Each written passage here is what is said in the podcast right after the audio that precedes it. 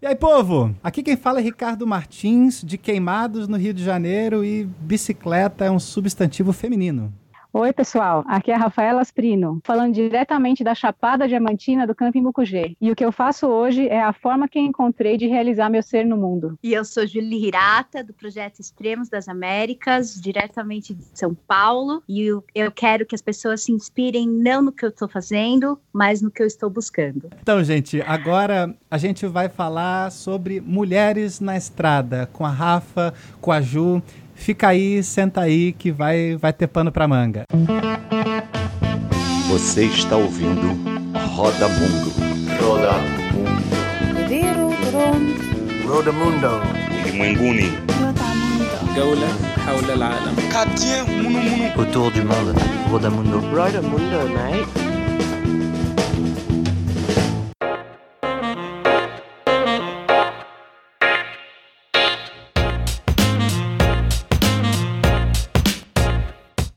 Povo! Puxa, gente, é, antes de nada, eu quero agradecer muito pelos comentários no último programa, pelas mensagens que eu recebi. Todo mundo adorou o Stefan, que esse foi o nosso programa sobre vida nômade. Para mim tem sido muito difícil gravar esse podcast, então ter esse bom resultado para saber que foi um primeiro caminho interessante está valendo muito.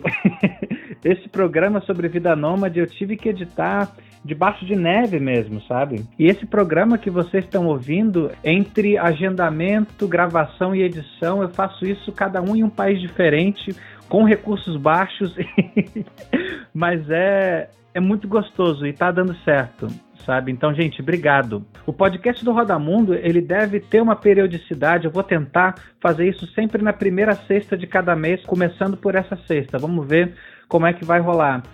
É um processo complicado para fazer com essa qualidade que vocês vão ver, porque agora para esse programa com as meninas, por exemplo, a gente ficou duas semanas fazendo a pauta, essa pauta foi feita por elas, a gente discutiu isso junto, uma série de, de coisas a gente vai ajustando e depois grava em algumas etapas e a gravação é complicada e mais o processo de edição. então, por isso que está acontecendo dessa maneira. Conforme isso avance, a gente pode terceirizar as coisas na edição. Agora a gente tem um microfone novo, então a qualidade do áudio vai melhorar um pouco. Então, para quem quiser quiser uh, apoiar, até para a gente poder ter uma periodicidade maior, ter uma qualidade maior no áudio, é só entrar no apoia.c barra rodamundo ou picpay.me barra rodamundo. A gente tem contribuições mensais a partir de cinco reais e a gente toca, mas de qualquer forma não se preocupa, a gente vai tocar do mesmo jeito, porque isso aqui é amor. a gente só quer fazer isso para poder fazer por mais tempo e poder fazer melhor. A condução desse programa, para mim, foi particularmente desafiante porque é um tema ao qual eu sou totalmente alheio, mas eu preferi gravar por considerar que é uma pauta necessária. Agora a gente vai falar sobre mulheres na estrada. Então, uh, antes de nada, fiquem tranquilos, porque uh, eu sou nada mais do que o condutor desse programa. Tudo foi feito por mulheres. A pauta foi feita por elas, as perguntas foram, foram enviadas pelos seguidores do Roda Mundo, pelos seguidores das mídias sociais da Ju e da Rafa e por elas mesmas. Quando eu tinha alguma sugestão, o máximo que eu fazia era mandar para que elas aprovassem, elas cortaram, elas inseriram, então o mínimo que a gente conseguiu foi ter uma pauta de acordo com a, a, as reivindicações de acordo com o perfil delas mesmas. Então eu acho que a partir disso já dá para ter uma identificação melhor com o mundo feminino, simplesmente porque do mundo feminino isso saiu.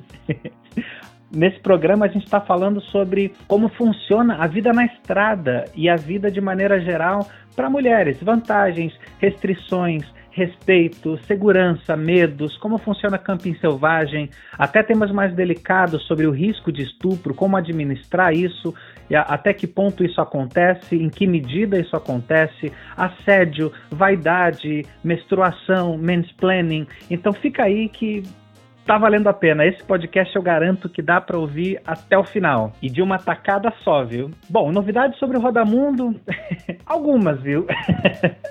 eu comecei a, o processo desse programa na Capadócia e depois eu tive que voltar para a Alemanha. E neste exato momento eu tô de volta ao Brasil, no Rio de Janeiro, apenas por 30 dias, para fundar a nossa ONG que é o Pedala Queimados, que é que foi ranqueada como a cidade mais perigosa do Brasil em 2018. Então, é um dever a gente mudar essa realidade. Então, eu sou a única pessoa que não é de queimados.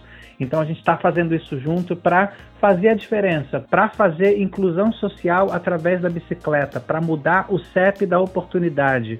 A gente saiu de um workshop feito para a comunidade, para que eles saibam como fazer bicicletas de bambu, e agora a gente vem para fazer disso algo oficial. Feito isso, volto para a Turquia e sigo pedalando e aguardem novidades. Abraço e espero que vocês gostem do programa, viu? Então, gente, esse tema eu resolvi gravar a partir de uma conversa que eu tive com a Rafa. Isso foi, foi quando, Rafa? Foi em julho? No, no encontro? Foi no ano passado, depois do Encontro Nacional de Cicloturismo. Não foi no encontro? Foi aquela hora que a gente estava na Ah, rodoviária, sim, sim. não foi não? Sim, sim. sim. A gente estava esperando o ônibus e tudo, e a gente ficou alguns minutos conversando e juntando com tudo que a gente tinha falado. Foi a primeira Aham. vez que eu consegui conversar com você sobre isso diretamente, sabe? Então eu já tava com isso na cabeça pra conversar Aham. sobre você. E a Ju tá muito ativa nesse, nesse mundo do feminismo, compartilhando experiências e tudo, por isso que eu, que eu chamei as duas. Gente, obrigado por terem vindo, viu? Eu preciso te falar um negócio, Ju, assim, eu tenho um ciúme do cacete de você, porque aparentemente minha mãe gosta mais de você.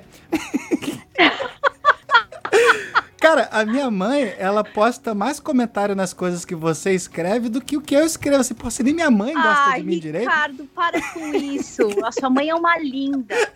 Eu queria, eu queria ela meio pra mim, por isso. Não, aí às vezes ela me escreve, eu tô tipo, sei lá, debaixo de neve, ela me manda uma mensagem de voz e sei lá, é, eu tô agora na Turquia e vim pra cá pra gravar, né? Então assim, ela fala assim, Ricardo, e eu duas horas assim, olha, a Ju fez isso, isso assim, pô, mãe, são duas da manhã, pô. a Ju, cara. Ah, só queria desabafar essa frustração.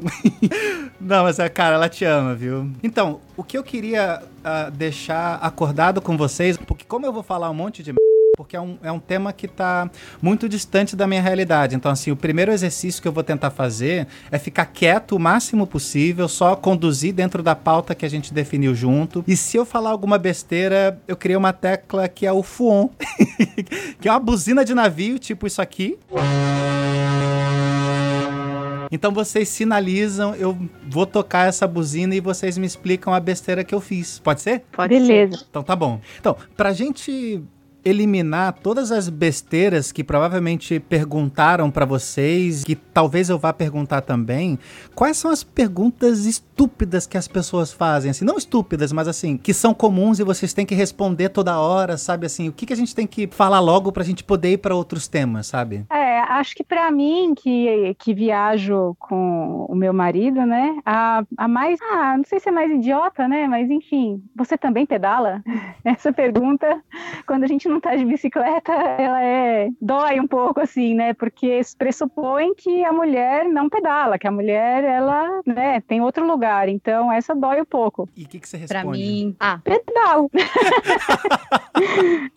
Sim, né, que acabou de responder. Pedala, você não tá vivendo em cima de uma bicicleta animal. tem que, tem que escolher as suas batalhas, né, Rafa? Tem que escolher onde vai gastar energia. É, mas a gente tem que lembrar também, Ricardo, é, eu já tô com 40, 40, vou fazer 45 esse ano, né? Uhum. Vocês são de uma geração um pouco mais jovem. É, Muito, viu, até Rafa? uma geração. Então, mas até uma geração antes da minha, você contava nos dedos as mulheres que andavam de bicicleta assim, Uhum. com mais. Até tinha gente, passeio e tudo mais, mas assim, viajar de bicicleta, esse tipo de coisa. Pessoas que praticam o ciclismo era, é, é hoje ainda, mas era muito mais o universo masculino. Então é, é compreensível essa pergunta, né? Mas eu acho que é uma coisa que as pessoas agora já têm que começar a prestar atenção para não cometer mais essa gafe, porque tem muita mulher pedalando. É mais uma surpresa do que uma pergunta, então, né? É, É tipo, é. nossa, mas tá chovendo? E tá É. caindo gota, né? É. Claro que tá chovendo. né? é isso aí. Acho que é isso, É tá? isso aí. Entendi. É. Para mim, É. a pergunta que mais me irrita é a pergunta: mas seu namorado deixou você viajar? Seu marido deixou você viajar? Seu pai deixou você viajar? É a pergunta que mais me tira do sério e eu preciso respirar muito fundo, sorrir amarelo. pra... E dependendo de- da pessoa que tá na minha frente, eu, a minha resposta é só um sorriso mesmo, porque eu não consigo nem responder, porque é uma coisa que ainda me tira do sério. Eu preciso superar esse, essa pergunta, mas ela, ela ainda é uma pergunta que me tira do sério. Ela mexe com, com brios internos, assim, que, que você eu não consigo.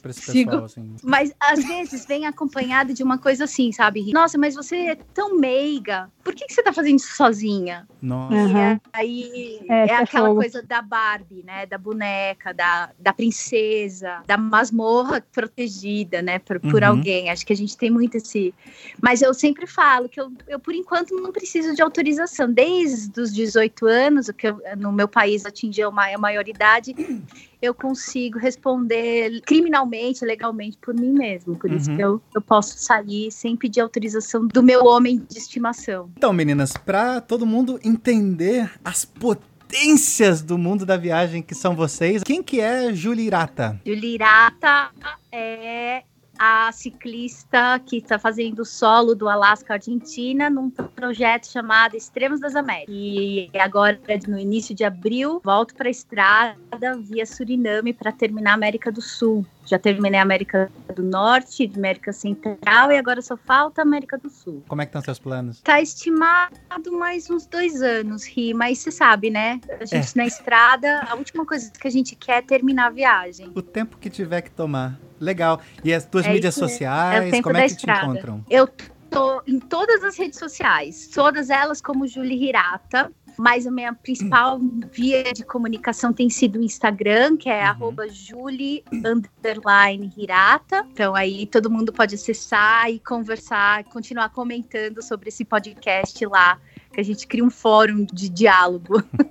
Sim, a gente segue essa discussão nos comentários mesmo, assim, tanto na, nas redes sociais de vocês ou até nos comentários da postagem mesmo, sabe? Que isso vai gerando novos programas e se tiver mais assunto a, a ponto da gente fazer um novo programa, se vocês toparem, a gente faz outro, faz com outras pessoas, sabe? A gente tá aqui pra isso.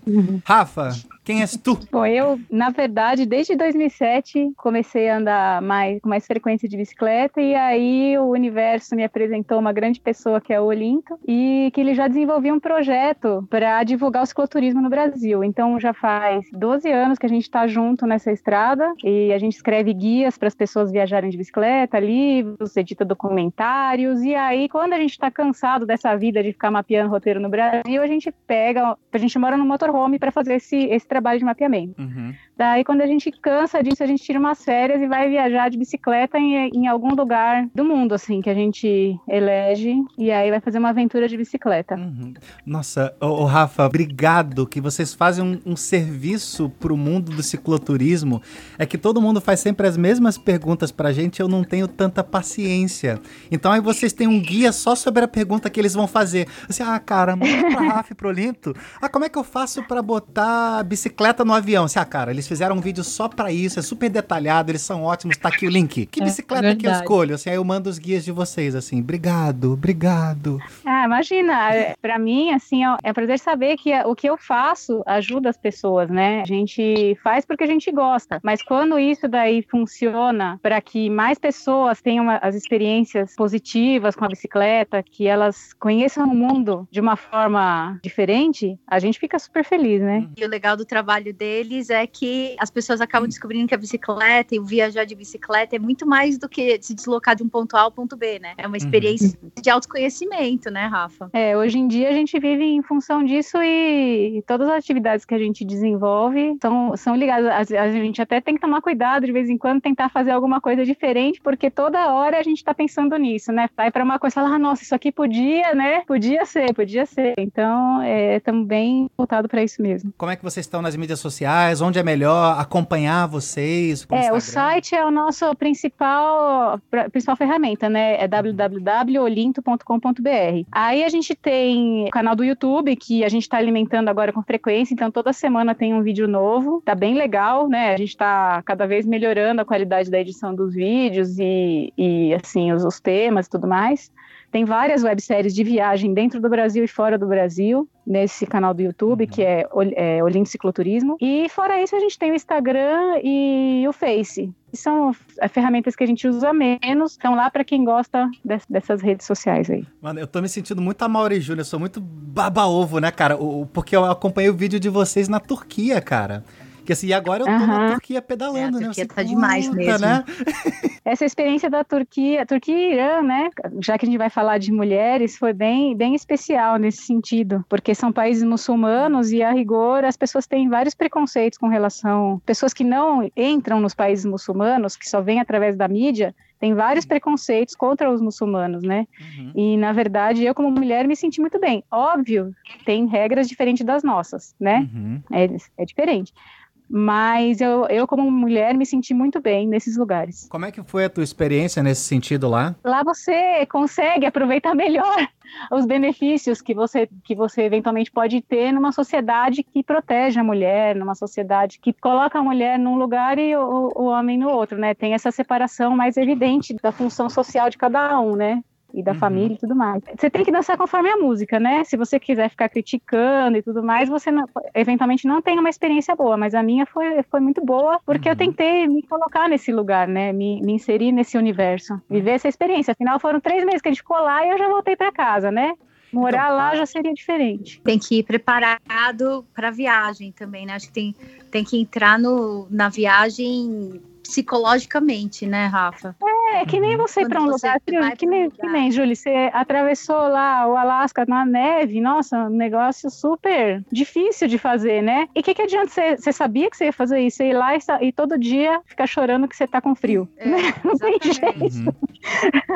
Vai ter um- Exatamente. aquele dia de crise que você pode até falar, nossa, né, tal, mas o seu dia a dia passa a ser aquilo, você tem que tirar a melhor experiência daquilo que você escolheu viver. Pode ter uma questão de você ter facilidades por ser mulher? Eu acho que nós temos, sim, algumas. Pode falar você primeiro, Júlia. Você que trouxe Eu- mais esse assunto à tona. agora, eu, eu, eu não tenho uma a figura masculina do meu lado, né, para de alguma forma me aproveitar desse aspecto. Mas, por exemplo, eu bater na porta de uma casa completamente aleatória, no meio, um sítio no meio do nada, eu sou recebida muito melhor do que um homem seria, né? Porque Uhum. se espera que a ameaça de violência Uhum. sempre venha de um homem. Então, quando bate uma mulher que tá ali sozinha, super vulnerável, né? Porque na bicicleta a gente tá sempre, tá sempre sujo, suado, com uma aparência, né, de mais vulnerável. Aí a chance das pessoas me receberem dentro da casa Uhum. delas, né, abrir as portas, deixar que eu entre, que eu durma à noite, passe a noite lá, me dar um copo d'água, me, me aceitar dentro da cozinha,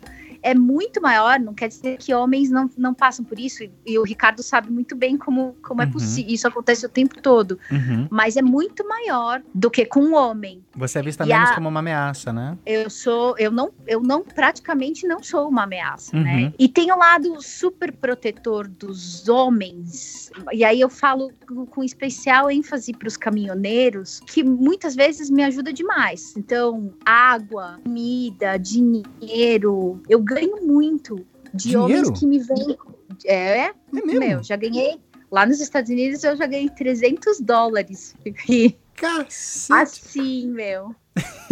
De, das pessoas me verem como uma filha, de, de, de imaginarem, ah, poderia ser minha filha, poderia ser minha esposa, dos caras assumirem esse papel de. Então, eu acho que é meio nesse sentido que a Rafa fala também, né? De, de se aproveitar dessa estrutura mais patriarcal, que aí eu acho Uhum. que nem é tanto o machismo, mas eu acho que é a estrutura mais patriarcal da nossa sociedade, Uhum. que, Uhum. que eu ganho, eu ganho literalmente bastante com isso.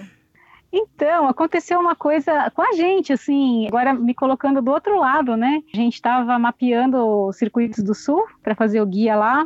E um dia de chuva ainda assim, a gente acabou saindo. Um dia de chuva a gente sai, mas nesse dia a gente saiu. E aí cruza com uma, uma moça da Colômbia viajando, desde a Colômbia, estava lá em Pomerode. Aí a gente, e ela na chuva também, né? Viajando de bicicleta. Aí a gente olhou assim e falou: não, essa, a gente tem que fazer alguma coisa para essa moça. Aí tá, arrumamos um lugar pra menina dormir, fiz janta para ela, recebi ela no motorhome, né? Daí, quando ela foi embora, eu fiquei pensando, falei, gente, se fosse um homem, eu não ia ter feito tudo isso. Ah, entendi.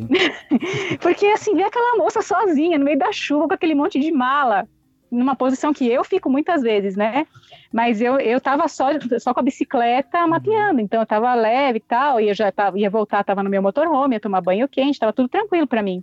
Ver aquela moça naquela situação Falei, não, a gente tem que fazer alguma coisa para ela. E, e, assim foi, nós pegamos ela e demos um jeito de receber Adotaram. a moça, né? Tem uma, uma, uma coisa que as mulheres com, com, com as quais eu encontro na viagem que elas me falam isso, sabe? Que é. Eu tô só repetindo, assim, se não for, vocês me corrijam, sabe? Que acaba sendo outra coisa, com outras vantagens e com outros benefícios, né? É claro que aqui uh, tá na nossa pauta a gente falar sobre, sobre itens de segurança, sobre cuidados e, e, particularidades que talvez uma mulher na estrada precise ter, mas é legal a gente falar de benefícios, o que, que é mais legal por ser mulher também, né, cara? Isso é espetacular. Putz, e maneiro. entender que é uma outra viagem também, né, Ri? Uhum. Ah, uma coisa é você, mulher, viajar sozinha. Outra coisa é você, homem, viajar sozinho. Outra coisa é você viajar com um grupo de amigos. Uhum. Outra coisa completamente diferente é viajar com, em casal. São modalidades dentro da categoria cicloturismo, cicloviagem, que tem as suas peculiaridades. E todas elas sem exceção, tem benefícios e aspectos ruins, malefícios, né? Eu não tenho maturidade para viajar com um bípede, cara. Eu admiro vocês. Não, não, não, eu mataria, eu seria morto no segundo mês. Parabéns, viu? tá, parabéns. Mas é um intensivão, viu? Nossa. Que se viajar, eu adoro viajar sozinha. Eu descobri que essa é o, esse é o jeito que eu gosto de viajar. Mas viajar com quem você ama é elevar a relação a um outro nível, sabe? E eu acho demais. Você fez isso também? Eu viajei durante muito tempo. Você jura? É, com o ex-marido, ah, sim. Eu não consigo eu amar ninguém o suficiente. 2001, né? Ah, pra isso, não. Eu amo um monte de gente, mas pra isso, não. Nossa! Mas enfim, isso é outro programa.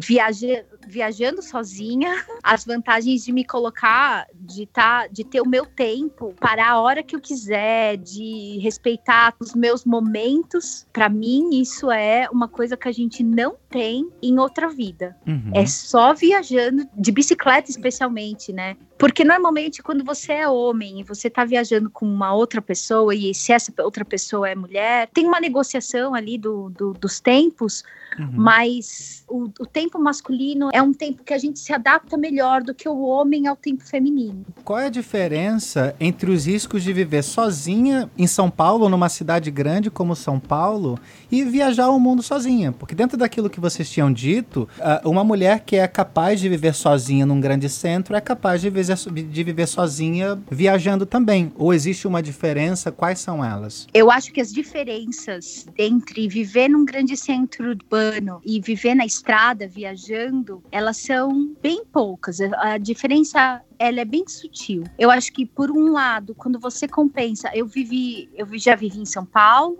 né, que é um grande centro urbano. Já vivi com uma rotina, né? Já vivi em Londres e já vivi em Edimburgo, que são três grandes centros urbanos uhum. onde o deslocamento diário de uma rotina de uma mulher, a, a mulher fica exposta a, a, vários riscos. O primeiro é que é um risco super previsível, né? Você tá sempre naquele dia, você tá sempre naquele horário. Para quem já teve perseguidor, stalker, sabe qual é o risco disso. Agora, quando você tá na estrada, você é o fator diferente. Então você tá passando, uhum. você é o fator surpresa. Eu acho que a gente tá bem menos suscetível na estrada do que estamos na cidade. Ah, todo dia eu tô saindo da minha casa de manhã, às sete e meia da manhã, para ir para o trabalho todo dia, 5 e meia da tarde, eu tô de volta do trabalho. Isso é um fator de risco altíssimo que a gente aprende a lidar e nós mulheres aprendemos a olhar, a, a checar. E eu acho que isso foi uma escola ótima para mim nesse sentido na estrada. Eu, eu olho para coisas, né, para elementos da paisagem que me deixam mais mais tranquila e mais confortável. Pô, eu sou o elemento surpresa. Ninguém sabe que eu tô passando ali na América Central, eu começava a pedalar às três e meia da manhã, por conta do calor. Então, uhum. Ah, as pessoas falam assim, nossa, você tá pedalando à noite. Meu, a noite é o melhor horário para pedalar. Tá todo mundo dormindo. Uhum. Nossa, você uhum. pedala na chuva. Meu, na chuva, todos os carros normalmente, né, de modo geral, estão mais lentos. E para mim, isso é uma, uma coisa de conforto. Eu acho que, que não tem muita diferença. Se você decide não viajar porque a sua vida na cidade, você tá traumatizada com a vida na cidade, e, meu, se na cidade é assim, imagina na estrada. aí que você se engana. Eu acho que a, a estrada é muito mais segura do que viver numa cidade. É, eu concordo com a Julie. Queria acrescentar uma coisa, né? Na, na, na, estrada, você eventualmente vai ter que aprender códigos de comportamento, né? Quando você passa países, você eventualmente vai ter que entender qual que é a dinâmica uhum. da mulher dentro daquele país, né? São, são diferenças sutis, que nem a Julie falou, mas para não entrar em risco, não entrar em situações de risco que, sem necessidade. Eu, sinceramente, quando eu morava sozinha em São Paulo, tinha essas coisas que a Julie falou, né? chegava de madrugada, sempre tinha um, um, jeito de entrar na minha rua, olhar e eventualmente dar uma volta no quarteirão e ir para outro lugar para você não se expor ao risco, né? E na viagem de bicicleta acaba sendo a mesma coisa, você vai criando sistemas e e tudo mais. E e mais que isso, você acaba descobrindo que muita coisa está só dentro da sua cabeça, né? São eventualidades que não acontecem menos do que cair um raio na sua cabeça num temporal. Uhum, então, uhum. Não, não são motivos para você ficar presa dentro de casa. Oh, excelente.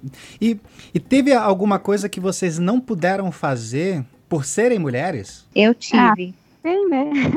Eu tive na Turquia que eu não podia entrar numa, numa mesquita e numa, e num dado horário, numa dada área, isso em outra viagem. Agora, nessa viagem, eu não pude pedalar na Highway of Tears, da, na, no Canadá. Essa, essa é uma estrada praticamente proibida para mulheres sozinhas. Porque é uma estrada que desde a década de 40, né, desde o final da década de 40, mulheres desaparecem. Tem, uh, tem até um site, quem quiser, quem quiser acessar e conhecer a história. Eu escrevi também sobre essa história. É highwayoftears.com e ela, ela, ela é um triângulo, não é, não é exatamente um triângulo, né? Ela forma um T. Desde a década de 40, mais de 300 mulheres desapareceram nesses lugares e desses, dessas mais de 300, só foram encontrados 25 corpos. Uh, desde que eu entrei, né, da fronteira Alasca-Canadá, pelo Yukon, ali a polícia recomendou que eu não passasse por essa área e conforme você vai chegando perto dessa, dessa área, as pessoas, o alerta vai aumentando e aí você começa a ver placas de proibido proibido pedir carona é, é, o único trecho em todo o Canadá continental em que é proibido pedir carona principalmente se você é mulher. Então, se você é mulher pedindo Nossa. carona, você é possível de levar uma multa, porque é uma, é uma estrada de alt, altíssimo risco. É, Foi o único trecho mesmo. que eu precisei pegar. Estrada das Lágrimas. Uhum, tá. Eu tive que pedir uma. Eu tive que pegar um, o trem nesse trecho porque eu fiquei aterrorizada. Caramba. Então, eu até escrevi sobre esse assunto. Tem, eu tirei foto de várias placas, né? Famílias buscando mulheres. Manda o link para eu botar na postagem, Ju? Mando, mando sim. Tá mando tá o link tanto do site da, da Highway of Tears para quem quiser porque é, é, um trecho bem bonito, é, um, é, ela é uma área de floresta tropical, que eles chamam, de floresta de rainforest, né, de floresta de chuva, que eles chamam, é uma área linda, e muita gente que pedala ali só pedala em grupos, não pedalam mulheres sozinhas, jamais. E sendo homem, dá para cruzar de boa? De, não, eu, eu cruzei com alguns, com, na verdade, eu cruzei grupos de homens, é, pedalando ali sem problema. Uhum. Eles, uhum. Se sente, eles se sentem tranquilos ali pedalando. Ninguém Gente. nunca tinha alertado sobre o perigo. E eu, desde que entrei no Canadá, ouvia sobre a Highway of Tears. Essa última viagem nossa do Irã, teve um dia que a gente estava lá bem numa festa religiosa, e é que nem se fosse a nossa Páscoa, assim, né? Uma comemoração da, da morte de um, de um cara importante lá, e que a partir daí o, islamismo se dividiu entre os xiitas e os sunitas. Uhum. E aí, então, a gente estava lá nessa, nesse dia da festa e fomos, tava com uma família que a gente acabou ficando muito amigo. Fomos almoçar na casa da família e tudo mais. Daí chegou uma hora e assim, as mulheres todas de véu, porque o Olinto estava dentro da casa. Normalmente, dentro do espaço da casa, as moças tiram o véu, né? Mas uhum. como tinha ele como estrangeiro, elas estavam todas com a cabeça coberta. Tá. Aí chegou uma hora, eu vejo todos os homens saindo, não sei o quê. Aí o Reza lá, o nosso amigo, chegou para mim e falou: Viu, Antônio vai comigo, você fica aí. Eu fiquei olhando, eu falei, mas como assim? A gente só vive as coisas tudo junto, né? Não tem essa. Eu e o Olinto, a gente é um só. Não... Na hora eu fiquei chocada, mas eu não podia ir. Eles foram para o Bazar de Tabriz, que é um lugar onde tem uma. nem se fosse uma grande procissão, fica aquele monte de homem, né? E, e realmente não tem mulher lá dentro, porque é uma aglomeração muito grande. Tem muito respeito pelas mulheres. Se o cara encosta em você na rua sem querer, já ergue a mão e pede desculpa. Não tem, não tem Uhum. essa, entendeu? Então, não é um lugar para uma mulher entrar por causa dessa grande aglomeração. Não acontece nada demais, não tem nenhum problema, mas é por causa disso. Uhum. E aí, o que, que aconteceu? Na hora eu fiquei chocada por eu não poder ir. Só que aí, aí eu vou falar a grande vantagem de você estar viajando em casal nessa hora. Porque ele viu o que acontece no lado masculino da celebração. E eu fiquei com as mulheres na casa. E Uhum. aí eu vi o que, que acontece quando elas estão sem os maridos. E sem, entendeu? Uhum. Assim, naquela reunião familiar, só as mulheres. Ou seja, nós trouxemos para casa duas experiências diferentes do mesmo momento. Uhum. Então, nem sempre é uma coisa negativa você não poder passar ou não poder ir em determinado lugar. O que aconteceu? Na hora eu mudei minha postura. Eu passei, eu primeiro fiquei brava, mas depois eu pensei, não, eu vou viver esse momento e aproveitar, né? Em vez de ficar emburrada porque eu não pude ir com ele, não, eu vou entender como que elas vivem aqui, vou tentar fazer o máximo de perguntas que eu puder, e foi super divertido, porque aí todo mundo tirou o véu. Né, os homens saíram da casa, as Ah, mulheres tiraram o véu. que. Só que uma continuou com o véu. Aí eu falei, mas por que que ela tá, uma tia lá, né? Mas por que que ela tá com véu, não sei o que, não sei o que. Ah, ela tá com vergonha de você porque o cabelo dela tá feio. Gente, aí começou, não, porque a fulana tá gorda, porque a outra foi não sei o quê. E aí você vê que o mundo é todo igual. Gente, Foi legal, muito cara. divertido. E, e- Foi muito legal. E depois ainda eu fiquei só com a esposa do Reza, né? E a filha dele que não falam inglês. Então a gente ficou conversando, tra- tentando traduzir pelo Google, assim, as coisas. Nossa, e aí ela dançou pra mim. Foi assim, super legal a experiência. Então essas coisas, né? A gente tem que saber. Eventualmente não é negativo você não poder fazer determinada coisa, né? Você tem que tirar o, Uhum. o positivo da experiência. E o que eu acho legal, Rafa, assim, porque a gente tem um, um- um exemplo oriental e um exemplo ocidental. Porque até quando a gente vê naqueles fóruns internacionais de, de cicloturismo, o pessoal fala assim: nossa, você vai pro Irã, nossa, cuidado, porque lá a mulher é desrespeitada, parará, parará. Então, assim, a gente consegue pegar exemplos de vários lugares bons e ruins. Não é uma coisa. A gente pode temer o desconhecido, sabe? E nesse caso, a gente pegou. Dois exemplos de, assim, realidades completamente diferentes, né? A Ah, gente eu volta, acho que assim. assim, eu não sei se a gente vai acabar comentando isso em um outro momento, mas tem lugares que não são proibidos, mas são socialmente proibidos. Recomendados. Sim, Uhum. né? Não, não por recomendação, mas porque você como mulher, você vai chegar lá e você não vai se sentir bem. Ambientes machistas, né? Assim, Aham. ambientes que são, se eu tiver num lugar, num- eu tô andando na rua, tenho, quero tomar um suco. Eu vou Uhum. num bar, só tem homem. Muitas vezes eu não vou nesse bar, eu vou em outro. Por que isso? Então eu acho que esse é um questionamento também que a gente tem que se pôr, né? O quanto que a gente mesmo se impede de fazer coisas por causa dessa, desses ah, dessas questões que estão mais ligadas ao nosso psicológico, a uma vivência que a gente teve, ou ao que a sociedade diz que é o Uhum. certo de se fazer, né?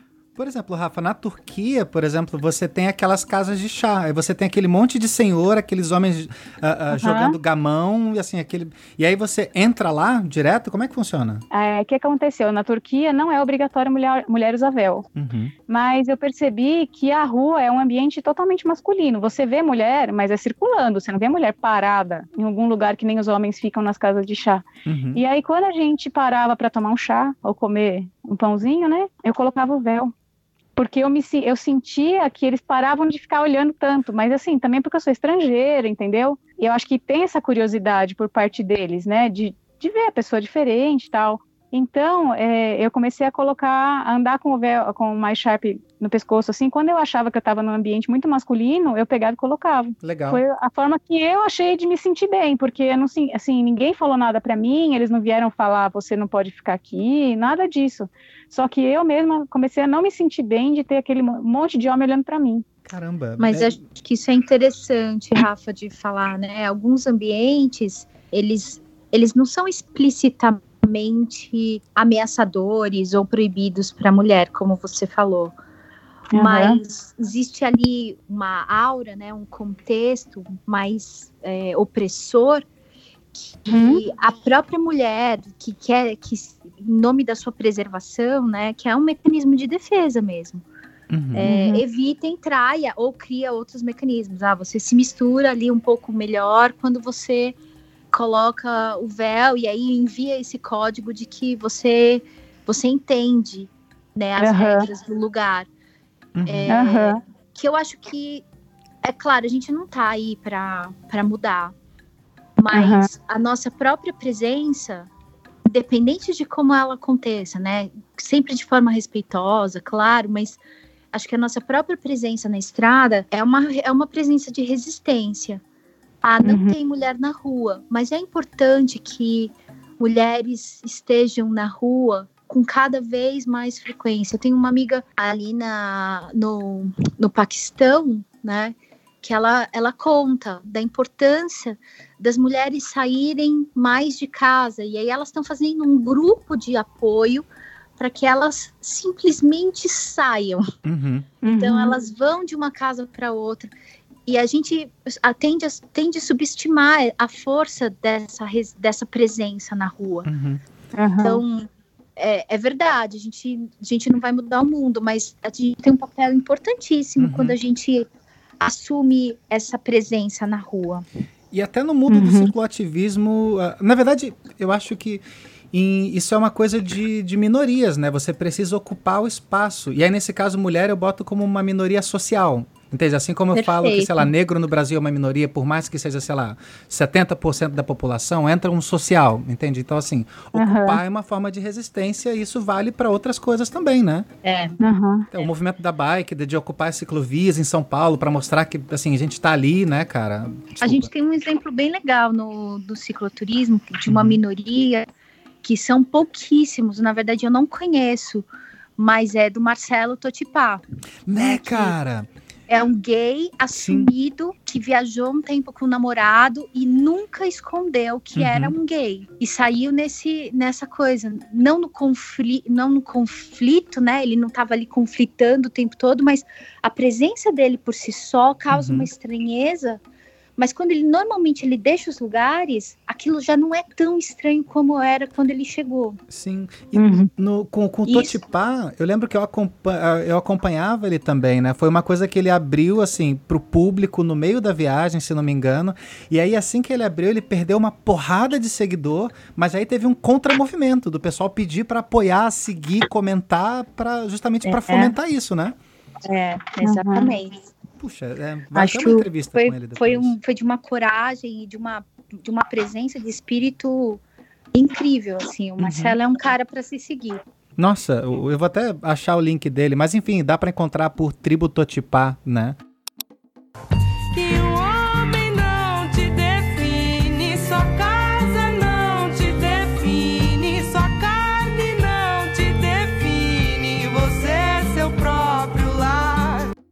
Dentro daquilo que Aham. você estava falando sobre essa restrição moral e não legal, quão recorrente é para vocês tolir o comportamento por causa dessa, dessa presença, desse controle masculino? Por exemplo, de você não sorrir diretamente para uma pessoa, porque se ela tá sorrindo e ser- e é amável, ela quer alguma coisa a mais. Então você tem que ser um pouco mais séria, ser um pouco mais direta. Acontece? Como acontece isso? Ah, na cidade acontece. E é interessante porque eu morava em São Paulo antes de conhecer o Olinto, então eu já era mais séria naturalmente, porque por causa daquelas coisas, da gente se prote...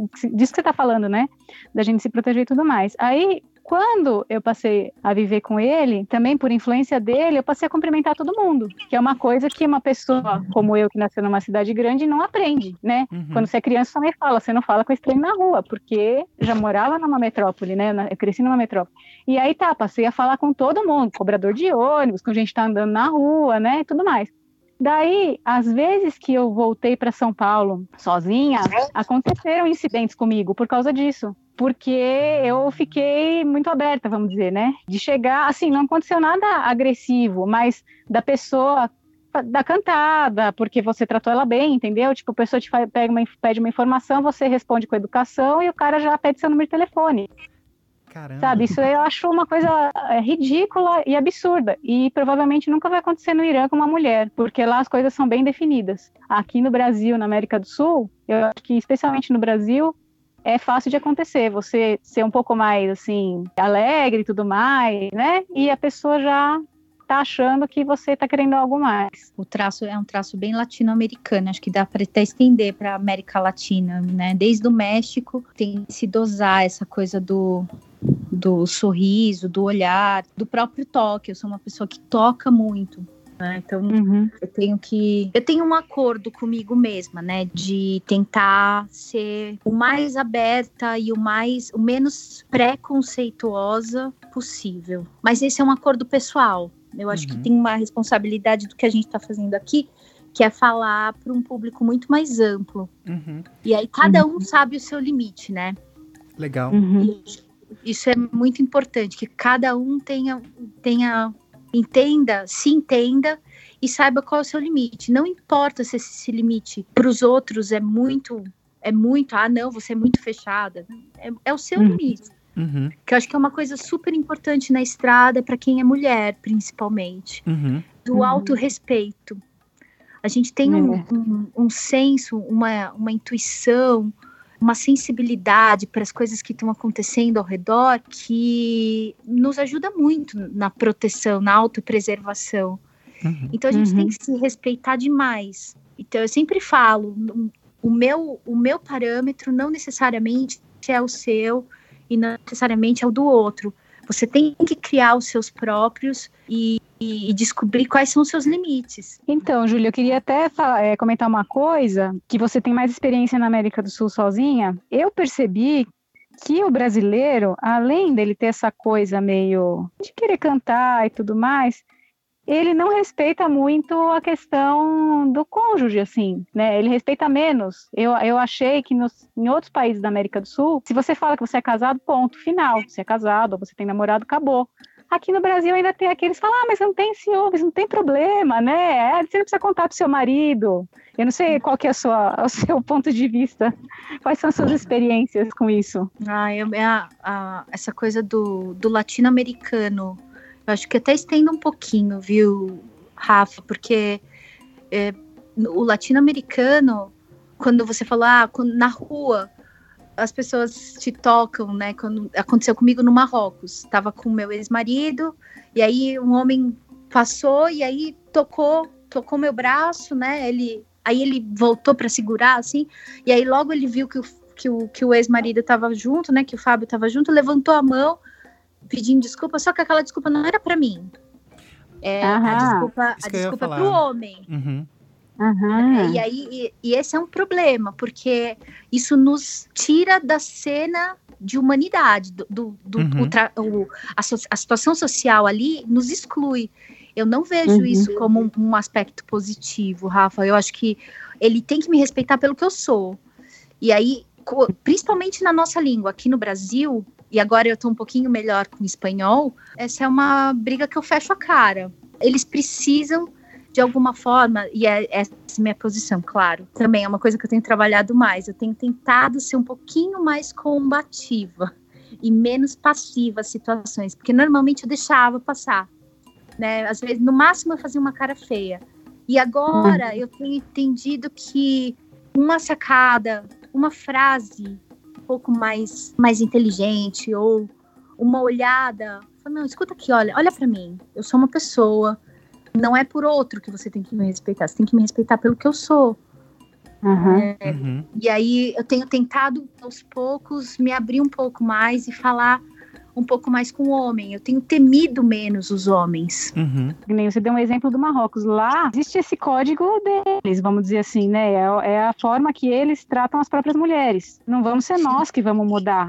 Não, Isso aí, não né? Vamos. Uhum. Não, não vamos. E Então, nem é nesse intenção. caso, dependendo da, da situação, você não, você não tem o que fazer. Você tem que falar, tá, tudo bem, não aconteceu nada, né? E continuar a tua vida, porque, na verdade, é uma luta, é uma luta que não é sua, né? É das mulheres que estão lá, e aí tem que ver se elas querem isso também, porque elas devem ter os benefícios dela, vamos dizer assim. Eu, a gente acredita muito que, que as sociedades se colocam em equilíbrio nessas coisas, né? Por mais que seja difícil para determinadas mulheres, na média, tem uma, uma massa que vive em equilíbrio com, aquela, com aquele sistema social, né? Eu lembro que que quando eu tava na Bósnia, por exemplo, uma mulher da Bósnia mesmo, uma, uma bosniaque, uma bósnia muçulmana, né? Ela falou, ela falou exatamente isso que a Ju tinha falado, assim, eles vão pedir desculpas pro homem, não porque elas respeitam a mulher, estou só repetindo o que ela disse, assim, não porque elas respeitam a mulher, elas respeitam o homem e a mulher é vista como uma propriedade daquele homem. Então é praticamente assim, eu tô Isso. batendo no seu carro, eu não vou falar desculpa carro, eu vou falar desculpa pro motorista porque Exatamente. aquilo é dele, né? Eu acho que é isso, e eu acho que eu não tinha esse sentimento que a Rafa tem, de que no Brasil o homem não respeita o cônjuge. Eu, eu tinha, eu tenho bastante, principalmente no Nordeste. Eu sou meio nordestina, né? Minha mãe é, é Hum. maranhense. A nossa viagem pelo Nordeste, eu tava acompanhada de um grupo de homens. Eu era uma mulher entre outros homens. Então, esse negócio do ah, não, ela tá acompanhada, essa daqui tem dono. Eu senti um. Eu, eu Ah, sim. isso. É Mas super quando você tá sozinha e né? você fala que tem marido, que você tá sozinha, a pessoa se chega perto de você e você fala que você é casado, tipo assim, você não precisava dar essa desculpa pra pessoa pra falar que você não quer, mas você usa. Eu Super uso porque é mais concordo. prático, né? Tipo assim, eu sou casado, acabou.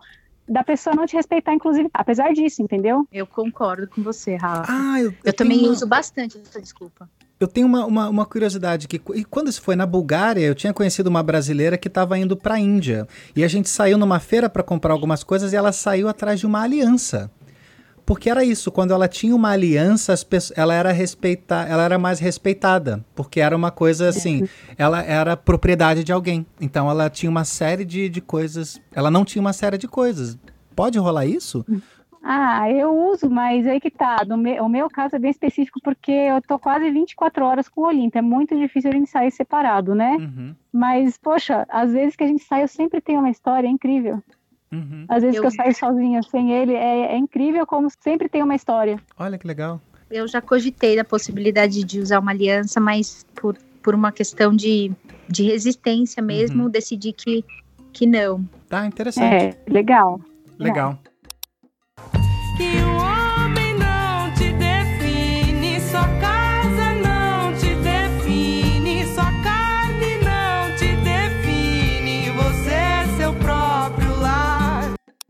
Segurança. Quais são os medos que vocês têm enquanto vocês estão na estrada? Meu maior medo era a noite, principalmente. Eu faço muito camping selvagem, né? E eu tinha muito medo do, do ser surpreendida na barraca, né? E tá, e tá ali. Eu me sinto muito vulnerável, especialmente Uhum. vulnerável nessa, nesse horário, assim, da, dentro da barraca, onde eu não tô conseguindo ver fora. Então, no início, todo ruído, para mim, era um- uma coisa que me tirava o sono. E aí eu fui criando mecanismos de me deixar tranquila, porque como a Rafa falou, alguns medos, a maior parte dos medos, eu acho que dá até para falar que quase todos eles estão muito mais dentro da gente do que na realidade, né? E aí eu comecei a criar mecanismos para me acalmar mais do que para do que para o outro. Por exemplo, eu faço armadilhas sonoras em torno da, da barraca. Então, isso me ajuda a antever a chegada de, de alguém. Por exemplo, eu coloco panelas, eu tenho duas panelas, uma frigideira e uma leiteira. Elas estão super amassadas, eu coloco pedras dentro da- das panelas e deixo em pontos de entrada, né? Que eu imagino que as pessoas caminhando, elas entrariam por ali. Normalmente eu conecto com uma linha. Então, tem uma panela de um lado, uma panela do outro e conecto com uma linha. E aí, se a pessoa passar em qualquer ponto desse perímetro, vai bater na linha Uhum. e vai fazer barulho. Então, e você usa isso é- até essa- hoje? essa- eu uso às vezes, e não é sempre. Às vezes eu me sinto estranhamente segura. Então, eu Existe- relaxo, assim. Existe algum gatilho que faça você, olha, aqui eu acho melhor fazer isso? a minha intuição. Às vezes eu sinto. Pode não ser nada. E a proximidade de pessoas. Uhum. Então, hoje eu tenho um drone, né? E aí eu te- andei testando o drone como eu faço um voo para dar uma olhada a quão distante está a próxima edificação humana. Eu tento monitorar o entorno e quanto mais próximo tem alguém ou uma casa, eu, eu consigo mensurar esse, esse risco, assim, esse grau de risco. Uhum. Pra mim, o pior mesmo é quando a gente pedala em, em estrada mais movimentada, são os motoristas. Talvez até porque eu viajo com o Olinto, então, por exemplo, esse, essa questão que a Julie colocou de acampar selvagem, a gente faz bastante, mas eu sempre tô com ele. Uhum. Então, a experiência dele me dá segurança. Desde a primeira vez que eu dormi com ele no motorhome, eu escutei barulhos estranhos lá de fora. Imagina eu, menina de cidade, tava dormindo no meio do mato, né? E aí comecei a ouvir um monte de coisa tal. Aí eu olhava para ele ele dormindo. Eu falava, bom, se ele tá dormindo é porque tá tudo bem. Então, desde aí já começou a minha, assim, o meu relaxamento, né? Então é, é bem mais tranquilo nessa parte. Agora, eu tenho realmente medo dos carros na- nas estradas, por isso que a gente faz esse trabalho, inclusive, de mapeamento para encontrar, encontrar caminhos alternativos para as pessoas viajarem, porque eu acho que hoje é o risco mais real, que não só mulheres correm, mas os homens também, é a velocidade com que os carros, as pessoas estão andando na estrada, falta de respeito do, do motorista, né? O cara entra no carro, ele deixa de ser aquele cara legal, que bebe cerveja, come churrasco, para ser um imbecil atrás de um volante. Então, eu acho que esse é o meu maior medo. E, e tem um, um ponto também que acho que foi o mais recorrente. A gente estava até conversando antes se valia a pena falar, por talvez ser um tema pesado mesmo, mas ah, aí a gente preferiu deixar que foi sobre estupro. Como funciona isso? Pelo seguinte, tem uma menina que tá. Gente, eu esqueci o nome dela, desculpa. Ela tá viajando com uma bicicleta de bambu na América do Sul. Ela contou que ela normalmente dorme com uma faca debaixo do travesseiro. Assim, cara, como assim? Sabe, isso pra mim é tão distante da minha realidade, eu nunca ia conseguir pensar. Eu nem sei onde tá minha faca que eu uso pra cozinhar, sabe? Como Aham. funciona esse medo, essa prevenção? Como é que é isso? Quando a gente estava para ir para a Índia, chegou uma notícia que tinham pego um casal lá na Índia, um casal de, não sei se era francês, se era inglês, estava viajando na Índia, e a moça tinha, tinha sido estuprada, e tinha, não sei nem se mataram, não sei o que, que foi um negócio horrível, né? E aí dois colegas de Niterói mandaram pra gente, ai, Rafa e Olinto, vocês vão viajar na Índia, ai, que medo, não sei o que, não sei o que, não sei o que. Daí a gente ficou pensativo, assim, né, como que seria e tudo mais. Passou uma semana, duas, chega uma notícia que um casal estava viajando pelo Rio de Janeiro e aconteceu a mesma coisa. Daí, essas pessoas que falaram isso pra gente moram na cidade onde tinha acontecido a eventualidade com o casal de francês. E eles não mudaram de cidade por causa disso. Eles convivem com isso todos os dias. Assim como as pessoas que moram na Índia convivem com essas coisas, como moram em outros lugares, convivem cada, cada lugar com as coisas que acontecem, coisas de ruim que acontecem. Então, qual que é a nossa lição disso, né? Então, a gente acredita que o medo serve para te proteger. Quando a gente é criança, a gente aprende a olhar para a direita e para a esquerda antes de atravessar a rua. Então tá, você vai lá, olha e atravessa. Agora, a partir do momento que isso daí te impedir de atravessar a rua, tem alguma coisa errada. Eu acredito que a partir de- dessas precauções, a gente tem que seguir o nosso caminho. E mais que isso, se a gente está seguindo aquilo que é o mais, nosso profundo sonho, assim, aquilo que vai realizar o nosso ser, tem algo mais que protege a gente. Não é só, é, não está tudo sob o nosso controle. Acredito que o mundo é uma con- conjunção de ações, vamos dizer, né? Cada um está agindo no, no seu lugar, né? As famílias, tudo mais, cada pessoa tem a sua atividade ali. E esse conjunto de coisas é que forma o universo. Teu caminho permeia todas essas coisas. E quando você está seguindo ele, o, é, a energia do universo te protege, sabe? Eu não acho que é exatamente uma coisa perigosa. Eu concordo com a Rafa quanto ao, ao manter o medo sempre por perto, né? O medo é uma ferramenta poderosíssima de, de aguçar os sentidos, né? A gente, fisiologicamente, o medo tem um, um papel importantíssimo no nosso corpo. Eu quero, as pessoas perguntam, ah, depois de tanto tempo viajando, se ainda sinto medo? Eu sinto e quero meu medo sempre por perto, mas ele sob meu controle, não ele me controlando, né? Como a Rafa falou. Eu, eu, eu levo muito em consideração no meu planejamento de risco o fator medo. Conversar com os locais, eu acho que tem um tanto de ouvir os locais com um ouvido de filtro, né? A ouvir porque as pessoas tendem a ser super fatalistas. É a notícia via televisão, via grande mídia. Eu sempre ouço. Eu sempre ouço aqui e ali uma história, né? Aonde elas iriam. E tem aí umas perguntas estratégicas do tipo, ah, mas você já esteve lá? É, é, essa daí, porque Normalmente as pessoas só ouviram falar e estão falando. E o Rio falar de São Paulo, né? Tem um filtro, né? Entendi. É, porque aí que tá. O cara conhece onde ele tá, né? Então ele fala: não, aqui é tranquilo, mas ó, ali você virou a esquina, seja melhor você não ir. Então, quer dizer, baseado em quê, né? É, é muito comum isso aí. Mil nações moldaram minha cara, minha voz. Uso pra dizer o que se cala.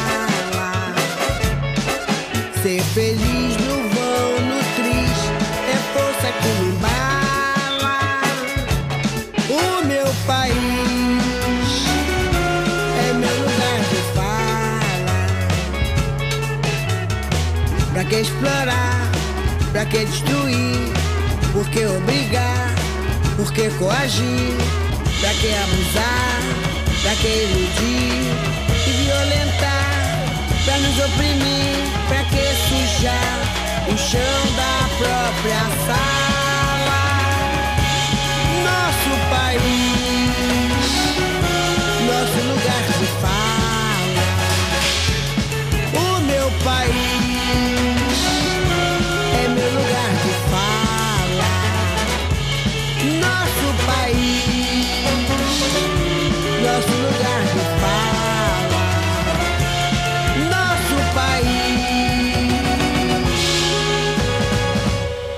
nosso lugar de fala.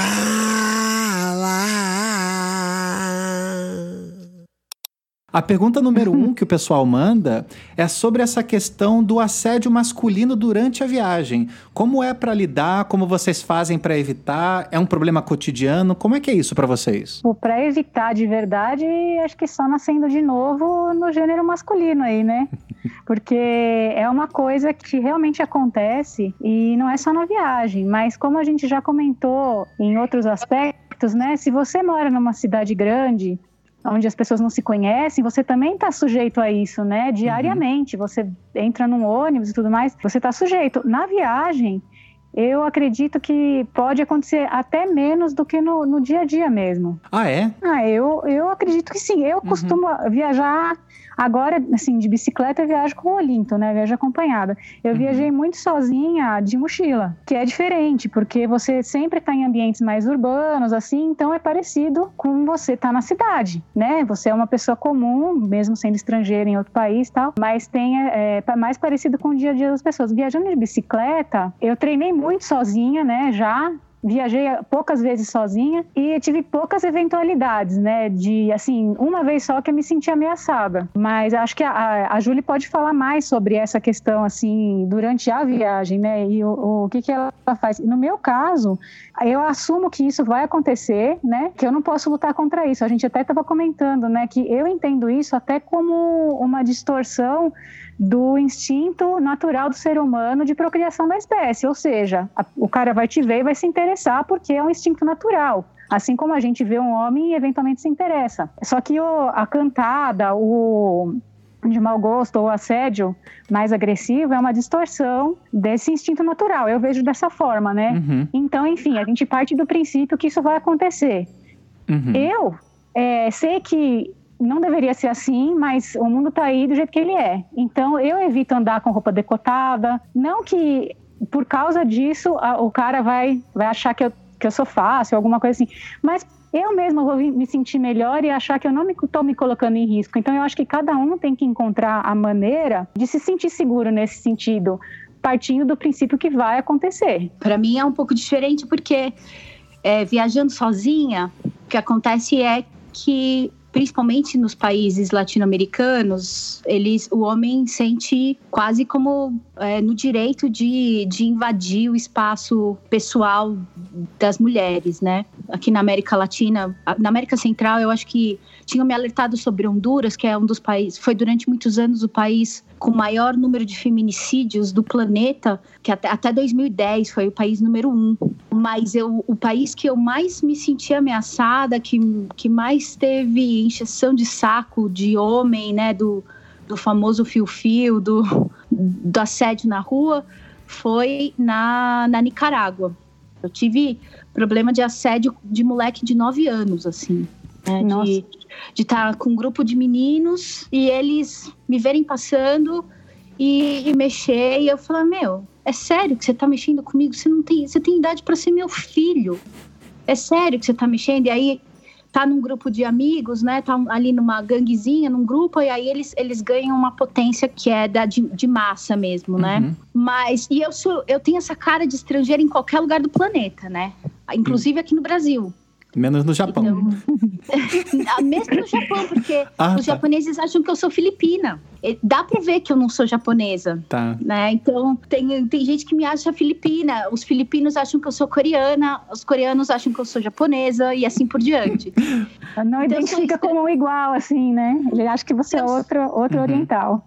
eu sou um alien em qualquer lugar, né? Isso, isso me destaca também, né? Então é difícil passar despercebido nos lugares aqui nas Américas, principalmente, é bem difícil. O que eu tento fazer é conversar com mulheres. E Uhum. entender um pouco da dinâmica do lugar, principalmente em ambientes urbanos. Parece que o ambiente urbano ele é, um, ele é um pouco mais agressivo, né? Nesse sentido, acho que até pelo, pela densidade mas eu tento conversar com mulheres, entender um pouco como é que elas funcionam e na medida do possível, tem horas que eu não tenho sangue de barata, né? Aí eu eu estouro mesmo e fico nervosa.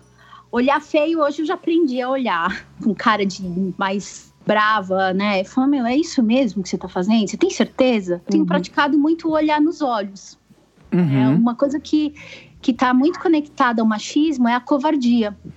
A maior Uhum. parte, a maciça maioria dos homens que são abusam, né, que provo que fazem, ah, são autores de abuso, eles são extremamente covardes. E se você olha nos olhos, os caras desviam o olho. Então, eles logo sentem que, pô, ali, ali eu não tenho muito poder, sabe? Eu acho que tem um- o desafio do porque o machismo ele é uma ele, é uma estrutura de opressora, mas de estabelecimento de poder, né? Sim. É o cara tentando se impor de alguma forma sobre um outro ser humano que ele tenta desuma- é, desumanizar o máximo possível, né? Objetificar o máximo possível para ali estabelecer uma relação de vertical de poder, né? Então, às vezes cabe enfrentar, olhar nos olhos, mesmo mesmo enfrentando medo, né? Olhar nos olhos é uma coisa muito poderosa. Além do mérito de pensar se isso é natural ou não, por mais que pra mim não seja, a gente naturaliza uma série de coisas que não são pra ser naturalizadas. Escravidão já foi naturalizado porque o negro era considerado inferior, assim, e a gente cresce, evolui e descobre que não. Então, assim, na minha opinião, mesmo como homem e baseado no que eu ouvi de outras mulheres, é isso. Assim, cara, é, você pode aumentar o seu risco a partir do momento que você coloca um decote, mas assim, a culpa não é sua. Você tem esse direito. Então, mas é, Aham. isso entra em uma série de outras brigas. A mulher ela não pode ser culpabilizada por isso até onde eu vejo. Mas nesse caso, eu acho que a pergunta que veio pra gente é a seguinte, assim, ah, o assédio vai acontecer independente de todos os riscos que vocês, ao qual vocês vão se expor, como fazer a viagem segura e prazerosa para que vocês possam realizar o sonho de vocês apesar disso. Quais são as técnicas que que- vocês têm? Eu acho que isso não tem como garantir, né, Uhum. Ri? Ah, Inclusive para homem, acho que não tem como garantir. Uhum. Bem diretamente, do meu ponto de vista, é uma questão de análise de risco, né? Uhum. E aí, analisando o risco, o que a gente faz é olhar para um contexto local, que varia de país para país, varia de lugar para lugar. Nesse sentido, apesar de eu, de eu discordar com a- da Rafa em alguns aspectos, eu concordo na relação de tentar passar o mais desapercebida possível. Eu, eu tento isso também. Então, eu tento passar o mais não notada. Eu, eu, fico, eu Uhum. tento ser o menos notada possível. Então, esse negócio de. E aí é para tudo, tanto para mim, como para minha bicicleta, como para os meus equipamentos. Uhum. E aí eu acho que, que vale vale para isso. Agora, a questão do assédio é uma. Ela, ele é sintomático de uma sociedade patriarcal, né? Então eu Uhum. acho que todo o movimento que a gente faz, o, o próprio viajar, eu acho que o próprio estar na, na rua é, é um, é um ato de resistência. O fato da Uhum. gente estar tá, viajando e fazendo isso e, e se expondo mesmo, vai tornando mais natural a figura feminina no mundo da aventura. Uhum. E aí eu acho que isso, isso é super importante ganhar esses espaços, né? Como o, o Ricardo falou, falar, não, é, é uma questão de resistência, é uma questão de estar ali e de tornar a presença cada vez mais natural, cada vez mais normalizar a presença da mulher, não importa como, não importa que tipo de corpo que ela tem, não importa que tipo de roupa que ela está vestindo, não importa que tipo de aventura ela está fazendo, sozinha ou acompanhada, com mulheres ou com homens, não importa. A presença feminina hoje na, no mundo da aventura, na estrada, é um ato de resistência por si só. É, e uma coisa que eu sempre recomendo, assim, para quem está começando ou quer, quer fazer uma viagem num, com todas essas angústias, assim, é acompanhar outras viajantes. Você, eu sempre brinco assim, na minha timeline todo mundo viaja de bicicleta, né? Eu pouco fico no Facebook, mas quando eu abro sempre tem gente viajando lá. Então você tem que se cercar de gente que vai passar é, boas energias para você, que vai te mostrar que é possível. Aqueles que vão falar que é impossível, deixa eles lá, deixa eles no mudo lá, desfaz amizade, entendeu? Você tem que se encher dessas das pessoas que estão fazendo, né? Das meninas que estão viajando, participar de grupo, nem que seja na internet mesmo, para você se encher desse espírito e entender qual que é a sua forma de realizar até onde você tem que, como você vai fazer para se sentir segura e viajar efetivamente. Eu ia comentar para dar visibilidade para essa mulherada, né? Eu acho que Uhum. É, esse mês foi um mês em que eu publiquei bastante sobre, Sim. sobre outras mulheres. E a gente tem é, duas mulheres, pri- principalmente, a Cris Eu Pedalo, que tá, que tá chegando agora lá na Bolívia. Com uma bike de bambu, Ah, né? Vai com uma bike de bambu, exatamente. a Fran, do é, Movimento Seu Mundo, né? Ela tem Uhum. outro nome também. Do Movimento Seu Mundo, que eu acho que. É, Franciele tá- Tais, né? Isso. Que tá viajando sozinha e também tem um, um- um corpo.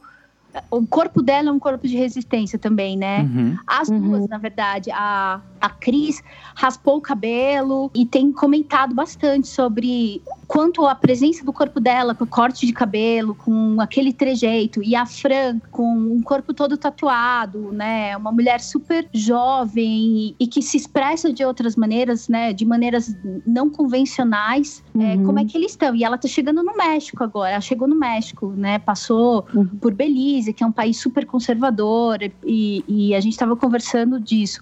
Uma comunidade bem legal também de conhecer são as cicloviarreiras, né? Idade de mulheres latino-americanas, né? De fala espanhola, né? Que ela- elas postam em, em espanhol, que tem uma representatividade latino-americana lindíssima também. Tem muita Legal. mulher lá viajando e cada dia mais aparece mulher querendo viajar sozinha. As histórias que surgem nos fóruns são maravilhosas, porque elas falam desde ah, eu tinha juntado dinheiro para viajar com o meu namorado, ele me deu um pé na bunda, viaja ou não? Meu, 400 comentários, desencana, vai, viaja, vai sozinha. É muito legal e é- são ótimos mesmo, é uma ótima dica que a, que a Rafa deu, de, de acompanhar esses exemplos de força mesmo, de vai pra estrada, não importa como, vai mesmo, confia em você, tamo junto, mesmo que virtualmente, e é, acaba virando um grupo de suporte mesmo. É, e assim, vocês sabem que todo mundo sabe notícia ruim chega rápido, né? Efetivamente, quanto as mulheres que, assim, foram, é, vamos dizer assim, a carros mais trágicos, morreram na estrada por violência contra a mulher, né? A gente, a gente não tem história disso, né? Então, eu acho que o que acontece são coisas desagradáveis que acontecem no nosso dia a dia. Eventualmente, você pode até se sentir ameaçada por um carro que parou e tudo mais. Então, se você vê que o cara tá parando, você para antes da bicicleta. Mas coisas que a gente já pratica quando a gente está treinando de bicicleta. Não é a viagem que é insegura, né? Não é, não é a viagem que vai causar essas coisas. É é o ser mulher, né? É essa, essa relação que existe do masculino e do feminino, essa relação distorcida, né?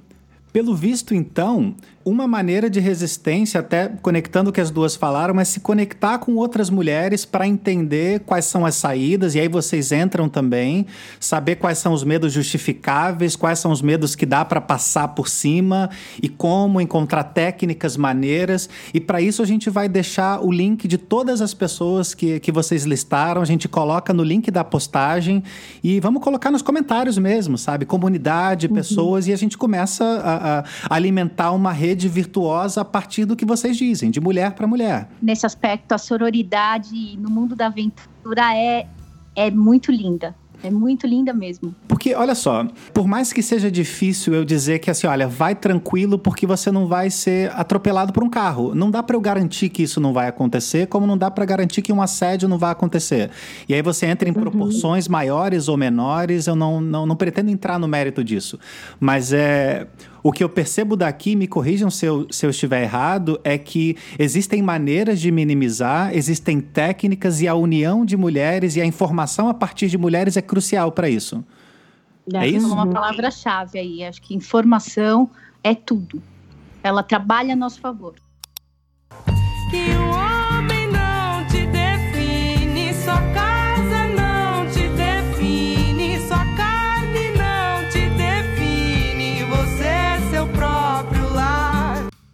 A gente tem agora um tema mais leve.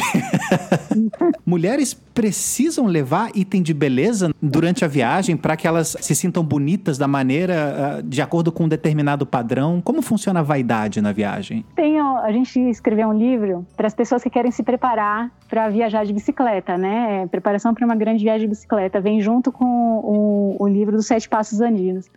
E aí, lá tem um item que está escrito luxo. Cada cicloturista tem o seu. Eu considero itens de beleza o luxo de quem não abre mão de itens de beleza. Eu, depois que passei a ser nômade, eu fui me. Eu já era despojada, assim. Quando eu trabalhava como arquiteta, eu fazia unha de vez em quando, mas eu sempre odiei salão de beleza, nunca gostei de passar creme, nunca gostei dessas coisas, né? Mas, enfim, a vida nômade vai deixando você mais simples, mais simples e mais simples. E hoje em dia eu vou em festa sem fazer nada, zero. Eu não tenho nenhum item de beleza a mais do que o Olinto. É, a gente usa os mesmos: sabonete, é, shampoo, protetor solar. Escova de dente, esses são meus Item de higiene, né? Não de beleza. beleza, né?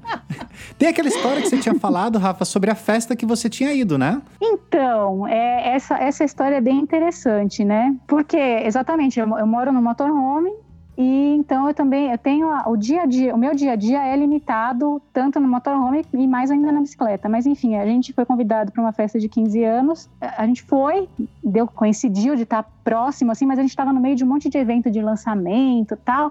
E eu sei que eu cheguei no lugar de- com o cabelo molhado, eu não tinha, não tive condições de preparar uma roupa, nada, então com a roupa que eu tinha, tava até meio, tinha um furinho assim, que não dá pra ver, mas tava lá, né, o furinho.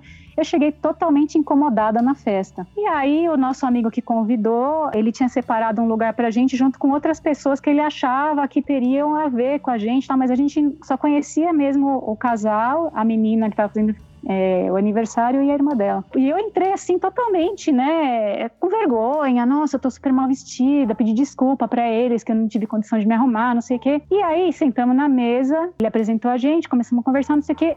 Não deu 10 minutos, a mulherada tava tudo fazendo selfie comigo. Não acredito, você viaja de bicicleta, mas você faz isso. Então, quer dizer, esse dia foi um marco para mim, porque eu já venho fazendo esse trabalho de desapego da, da minha imagem por, por não ter condições mesmo de sustentar um- uma imagem que é dita como bonita, né? Eu tento me olhar no espelho e me achar bonita com as rugas que eu tô ficando, né? Com o meu cabelo branco, com, tudo, com a minha unha que não tá feita, porque essa é a minha essência natural. E esse dia foi uma prova de que eu tô no caminho certo, né? Eu tô cuidando mais do meu ser interior do que daquilo que eu possa aparecer para as pessoas. Realmente foi, foi bem marcante assim essa experiência e hoje eu tenho muito mais opinião, assim, mais força de, de ir com a cara que eu tenho nos lugares, sem ter que me maquiar, sem ter que parecer outra coisa. Uhum. Eu sou do esquema da Rafa também. Nunca fui muito vaidosa, nunca tive, nunca fui muito do salão de beleza, também não não tinha grana e também não tinha muito tempo para salão de, de beleza, para falar bem a verdade. Então era bem esporádico quando eu fazia uma unha, essa coisa de Hoje eu mesma corto meu cabelo, peguei dicas com alguma, alguns cabeleireiros para me ajudar a como cortar. E aí hoje eu cheguei na minha fórmula de, de como cortar o cabelo. E nunca e carrego um batom para falar bem a verdade, porque às vezes eu gosto de usar um batom, às vezes eu sinto vontade de, de usar um batom. Quando quando a pergunta, eu acho que quem, que- quem é muito vaidosa e precisa de algum item para se sentir melhor, eu super apoio que leve, sabe? Uhum. Eu costumo dizer que a gente, a gente carrega o peso da, da, da bicicleta, principalmente, ele é proporcional ao seu nível de conforto. Então, ah, se você quer ter todos os confortos da tua casa, você vai carregar muito peso. Tem gente que viaja com dois, dois trailers, né? Puxando dois trailers. E tem gente que faz bikepacking. Então, Uhum. é, é diretamente proporcional. Se você carrega muito, provavelmente você está carregando ali coisas que você que te trazem algum tipo de conforto. E eu, eu super acho legal quem, quem tem essa consciência. Uhum. A verdade é que a, a viagem, né, viver na estrada, para mim, ela acaba sendo um processo, porque tem vezes que eu carrego batom, tem vezes que eu não carrego. Tem vezes que eu, eu decido fazer um, um, sei lá, carregar um, um, um outro item que me. E tem vezes que não. Varia muito de tempos para tempos, assim. Agora eu vou. Eu tirei um monte de coisa. Saí do Alasca com 67 quilos. Nossa. Eu devo ir para essa viagem agora, retomar agora aqui na América do Sul. Eu devo estar com 40 quilos no máximo, Uhum. com a bicicleta Uhum. e tudo mais. Que ainda é pesado. Uhum. Mas eu acho que você vai criando para você também o que, o que te traz conforto e o que te faz bem e o que não faz. Esse É, ainda mais numa viagem longa, né, Julie? Uhum. É, De viagem estrada, assim. a vida nômade ela exige que você esteja sempre se reavaliando, se olhando para o que você tem, avaliando se aquele objeto é, é bom ou não para você. Mas tem um lance do produto de beleza que tá ligado, que é o também se sentir confortável na própria pele, Uhum. o Uhum. amor próprio, né? Então, ah, será que eu tô usando esse batom para disfarçar algo que eu não gosto em mim e que, sei lá, tem um pouco de se olhar e entender que aquele é seu corpo e você tem que amá-lo mais do que qualquer outra pessoa. É, é o seu amor número um, eu acho. O item de beleza, pra mim, tem a ver com isso. Você tá disposta a carregar? Eu conheci um cara no Canadá que ele carregava uma mini, mini cervejeira. Meu, conheci, eu conheci um cara que, que carregava um secadorzinho de cabelo desses de hotel, sabe? Bem Aham. pequenininho, que ele tinha roubado de alguém e tava carregando. Meu, e Nossa, é isso que vai te fazer bem. O cara fazia escova. O cara fazia escova toda manhã. E aí não é um item feminino, é um item do cara, né? Eu- as mulheres que eu conheci na estrada, elas carregavam bem menos coisas do que alguns homens que eu conheci. Então, Uhum. Esse negócio de se sentir confortável na própria pele, pra mim, é, funda- fundamental. E ele vai pautar um pouco desse o que é item de beleza e o que não é. também concordo com a Júlia, assim, que é quase uma exigência, né? E aí eu queria tocar num outro assunto, porque essa exigência às vezes vem por parte das próprias mulheres. De você, por exemplo, quando eu. Muitas vezes eu comento, ah, não vou pintar cabelo. Nossa, mas você vai ficar muito velha. As próprias mulheres exigem isso de mim. Então, ai, nossa, você nem se arrumou direito para vir nessa festa. Essas coisas que a gente tem que cuidar muito, a forma que a gente critica o outro, né?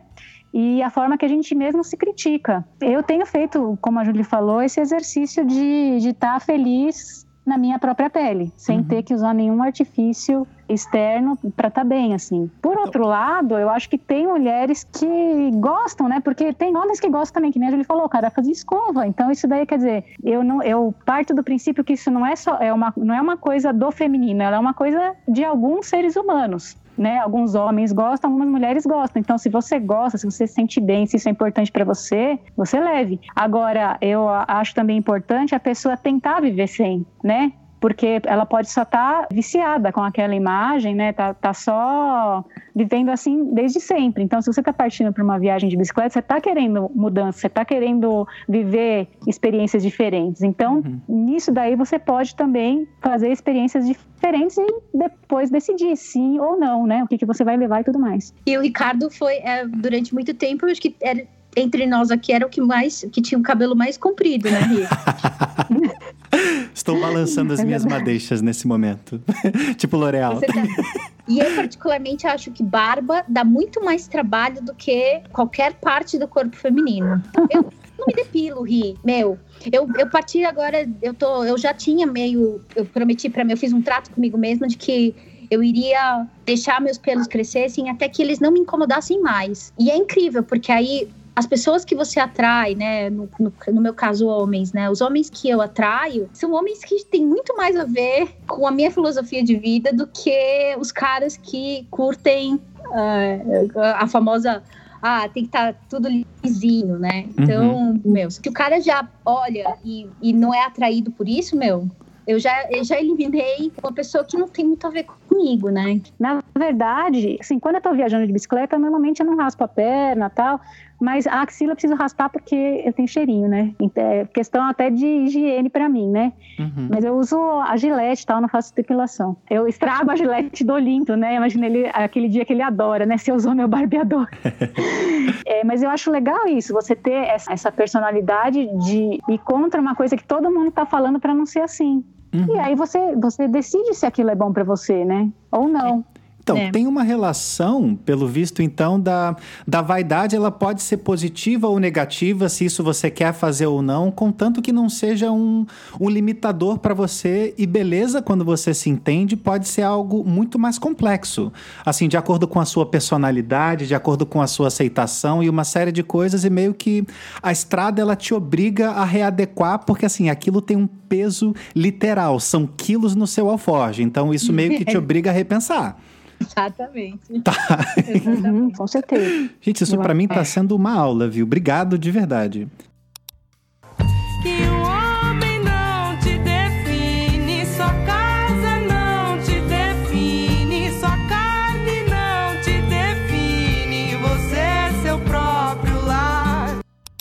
Com itens cotidianos, e acho que tem até uma coisa que você escreveu, Rafa, nos Sete Passos Andinos, né? Que você tem um item só pra coisas cotidianas do universo feminino. Quais são as técnicas e as recomendações que vocês têm com relação à menstruação, cólicas e etc? assim? Ah, legal.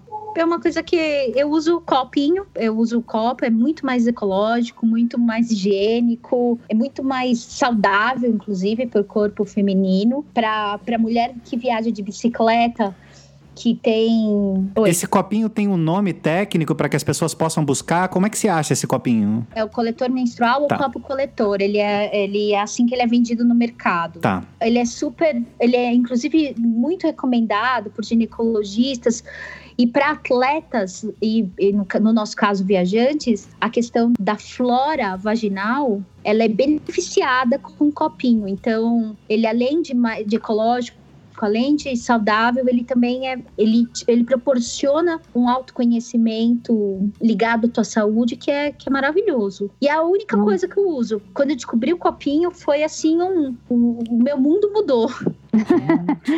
Também uso faz bastante tempo até, né? No livro a gente coloca isso e eu acredito assim, tem, tem mulheres que têm um fluxo maior, que tem cólica, cada uma se sente de uma forma nessa época, né? Então eu já conheci gente que para de viajar quando vai ficar menstruada, porque a pessoa sofre muito. Então ela, ela já organiza a viagem para aqueles dias ela tá num lugar que ela possa tirar uns dias de descanso, que acontece na viagem. Você tem que, você tem que parar um dia para resolver alguma coisa e tudo mais. Você deixa esses dias para você resolver as coisas. No meu caso, meu fluxo é, é pequeno e eu não tenho cólica normalmente. Então eu continuo pedalando tranquilamente, não tenho problema nenhum.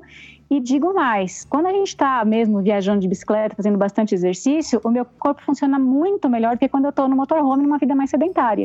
Ah, Então, mesmo as meninas que tenham esse fluxo forte, ai, nossa, eu morro de cólica, eu não aguento nem andar. Não tá. Enquanto você tá treinando, vai fazendo testes, né? Você, aquele dia que você achou que você não ia conseguir pedalar, porque você tá menstruada, bom, vai dar uma volta, porque aí você pode mudar os paradigmas, como- até como você vê teu ciclo menstrual e tudo mais. E ver que, eventualmente, teu corpo vai funcionar bem melhor quando você tá praticando mais exercício. Tem um outro equipamento que é uma calcinha ah, que ela é, é re- reutilizável.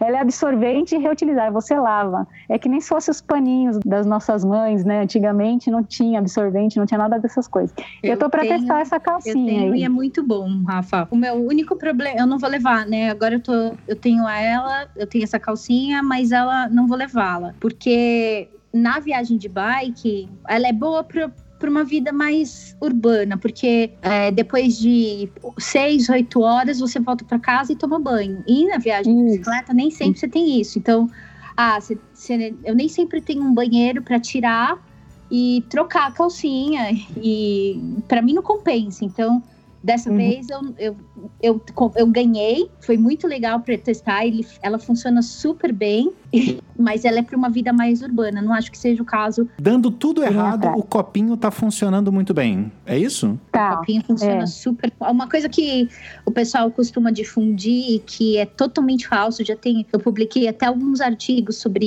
isso, que é o uso do sabonete íntimo e o Protex na região vaginal. São super prejudiciais. Eles alteram a flora, alteram o pH. É uma coisa que é aquela coisa para você ficar com um cheiro. Meu, meu, vagina cheira a vagina. Uhum. Então, não tem essa de ficar colocando cheiro de flores na vagina, porque não, não, é, não é esse o cheiro. Então, tem que, é um, inclusive, é um jeito de você monitorar a sua saúde para Uhum. quando você está na estrada, né? Dois anos antes de voltar para o Brasil, foram dois anos sem ir a um ginecologista. Para isso, exige que você tenha muita informação para você estar sempre se monitorando para saber se tem alguma coisa errada com você. E aí, se você Uhum. fica camuflando o seu cheiro, se você fica camuflando as suas proteções naturais, você perde esse parâmetro de, de, de saúde. né? Então, mulheres se toquem, se conheçam, conheçam sua pepeca. Questão de saúde, não é uma questão de prazer só. Que o homem não te define, sua casa não te define, sua carne não te define, você é seu próprio lar. O que é mansplaining? E como isso se dá enquanto vocês estão na estrada? Puta, meu, e ma- mansplaining na, no mundo da aventura é, é um termo super em voga.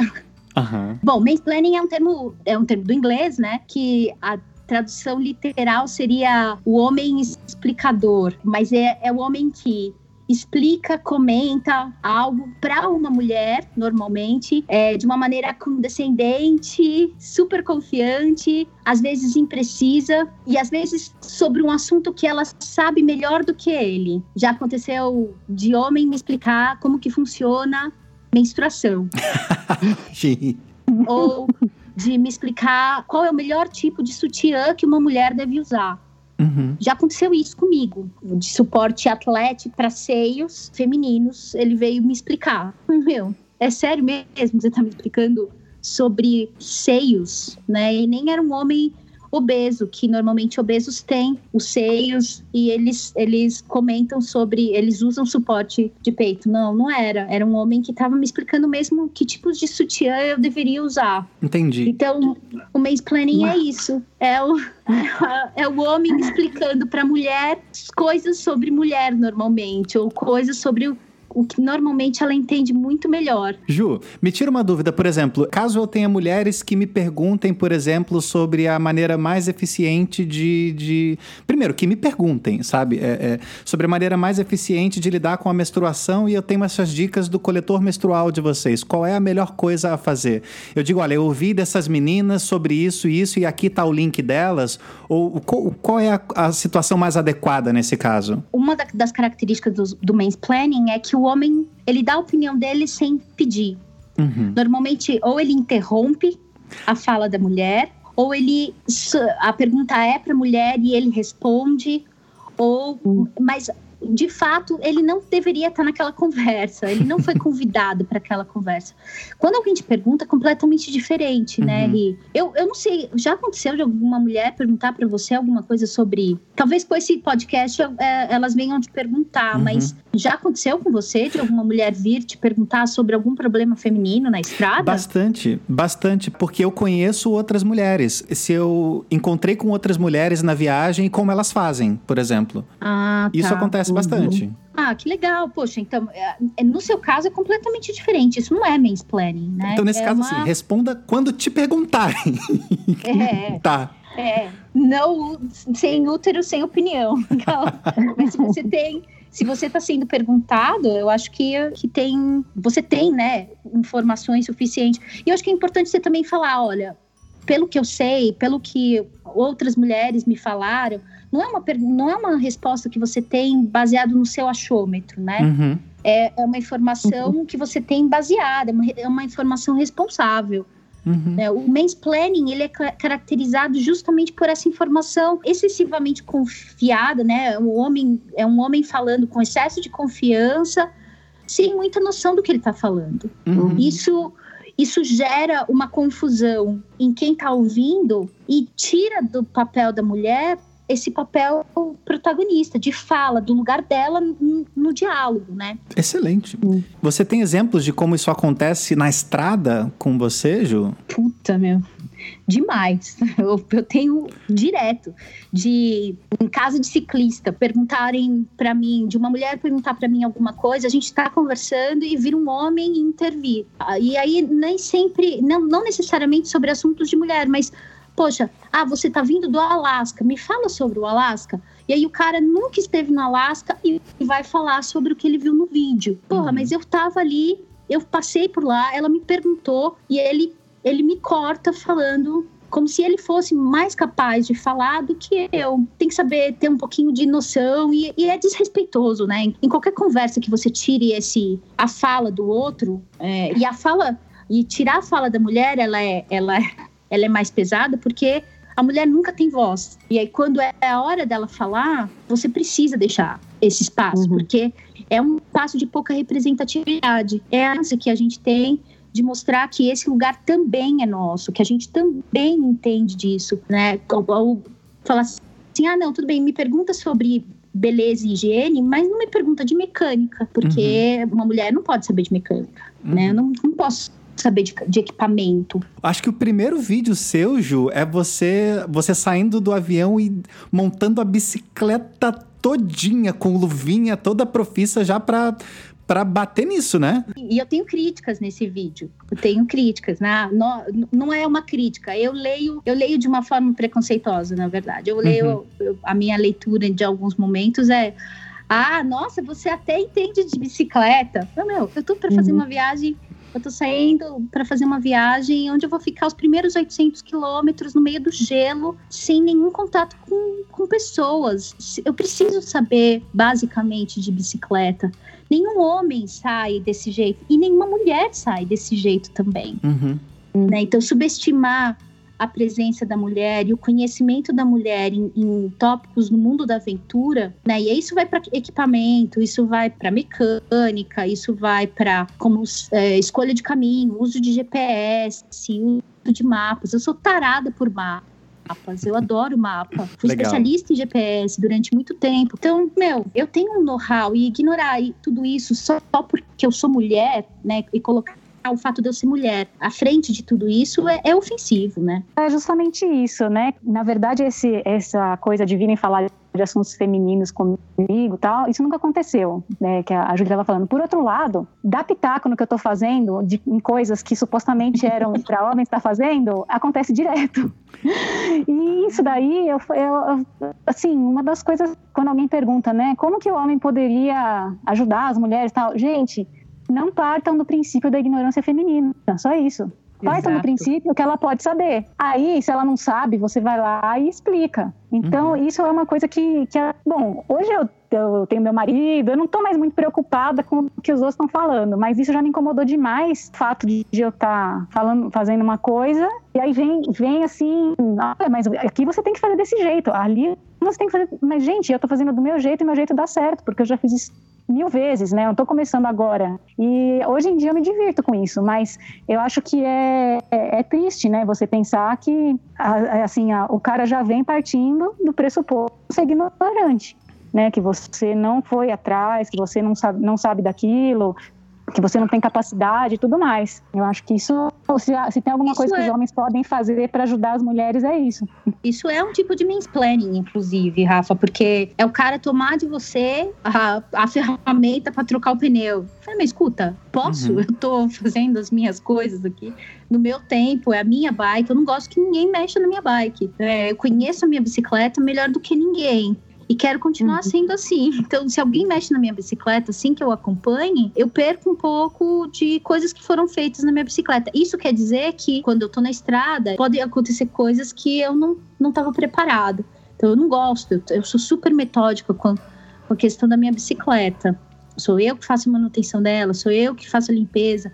Sou eu que faço todas as trocas. Então, então eu, nem, eu não gosto quando vem alguém e tira a ferramenta da minha mão e, e já aconteceu na, estrada de parar. Se eu peço ajuda, aí sim você vem e me ajuda. Agora, se eu não pedir ajuda, não, não precisa vir me ajudar, eu não preciso. É, eventualmente tem aquela questão do cavalheiro, né? O cara tá achando que ele tá sendo cavalheiro, indo lá te ajudar. Assim, aceite Ah, um não, né? Aceite é. um não, não Eu é? faço- Tipo, se não o cara vier pegar da sua mão. Não, viu? Ah, não sei. Eu tento levar na esportiva, assim, porque, poxa, já aconteceu de eu estar com uma bicicleta que eu sei que não era adequada para estar naquele lugar, mas é a que eu tenho, para mim aquela é mais prática e dane-se, entendeu? Eu não tô preocupada com performance, não sei o que lá. E aí o cara esbarra em mim no caminho inteiro, vem falando, mas você devia estar com o pedal clipado. Você, essa bicicleta aí, ela não é boa. Esse pneu que você tá usando, o caminho inteiro, a pessoa falou na sua orelha. Nossa. Tipo, cara, eu sei por que, que eu tô com essa bicicleta. Não, Mas olha- eu- assim, eu deixo pra lá. O que, que eu vou fazer? A minha situação hipotética é a seguinte, assim, eu sou muito conhecido no mundo do cicloturismo de saber, por saber muito pouco de mecânica.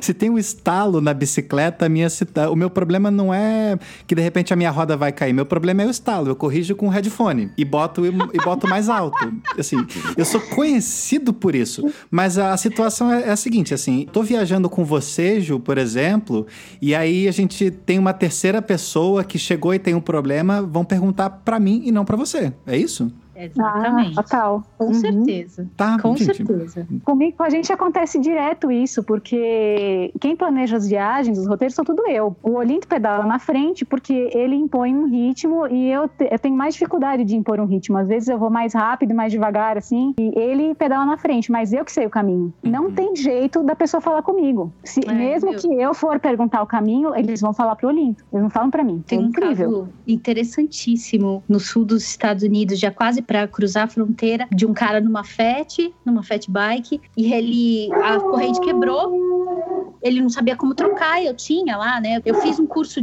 de mecânica profissional de bicicleta no Canadá. Um curso super denso, de um instituto bem conhecido.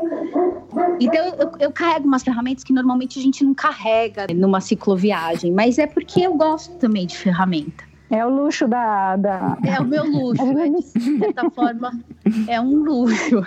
Eu carrego uns pezinhos aqui que não, que não precisava carregar. Eu, Uhum. qualquer. Mas eu gosto. Eu gosto de ferramenta bonita, eu gosto de umas coisas assim. E aí eu falei: olha, você quer que eu conserte pra você? Ele riu. Ele falou assim: você vai consertar minha bicicleta? Eu falei: ué, por quê? Você consegue consertar? Eu achei, entendi que você não conseguia consertar, por isso que, que eu tô oferecendo ajuda. Ele falou assim: não, eu não sei, mas você sabe. quanto- meu, Uhum. quase que eu falei: meu, quer saber? Fica aí, vai. Fica aí, né? Se f... Fica aí. Fica aí, vai. Aí eu acabei consertando a bicicleta e ele fez um post público pedindo desculpas e aprendeu, né? Ali ele disse que aprendeu uma lição. Ele, ele conta que, que aprendeu uma lição, né? Que nunca mais ele vai subestimar, subestimar uma- as habilidades mecânicas de uma mulher, né? Que o homem não te define, sua casa não te define, sua carne não te define, você é seu próprio lar.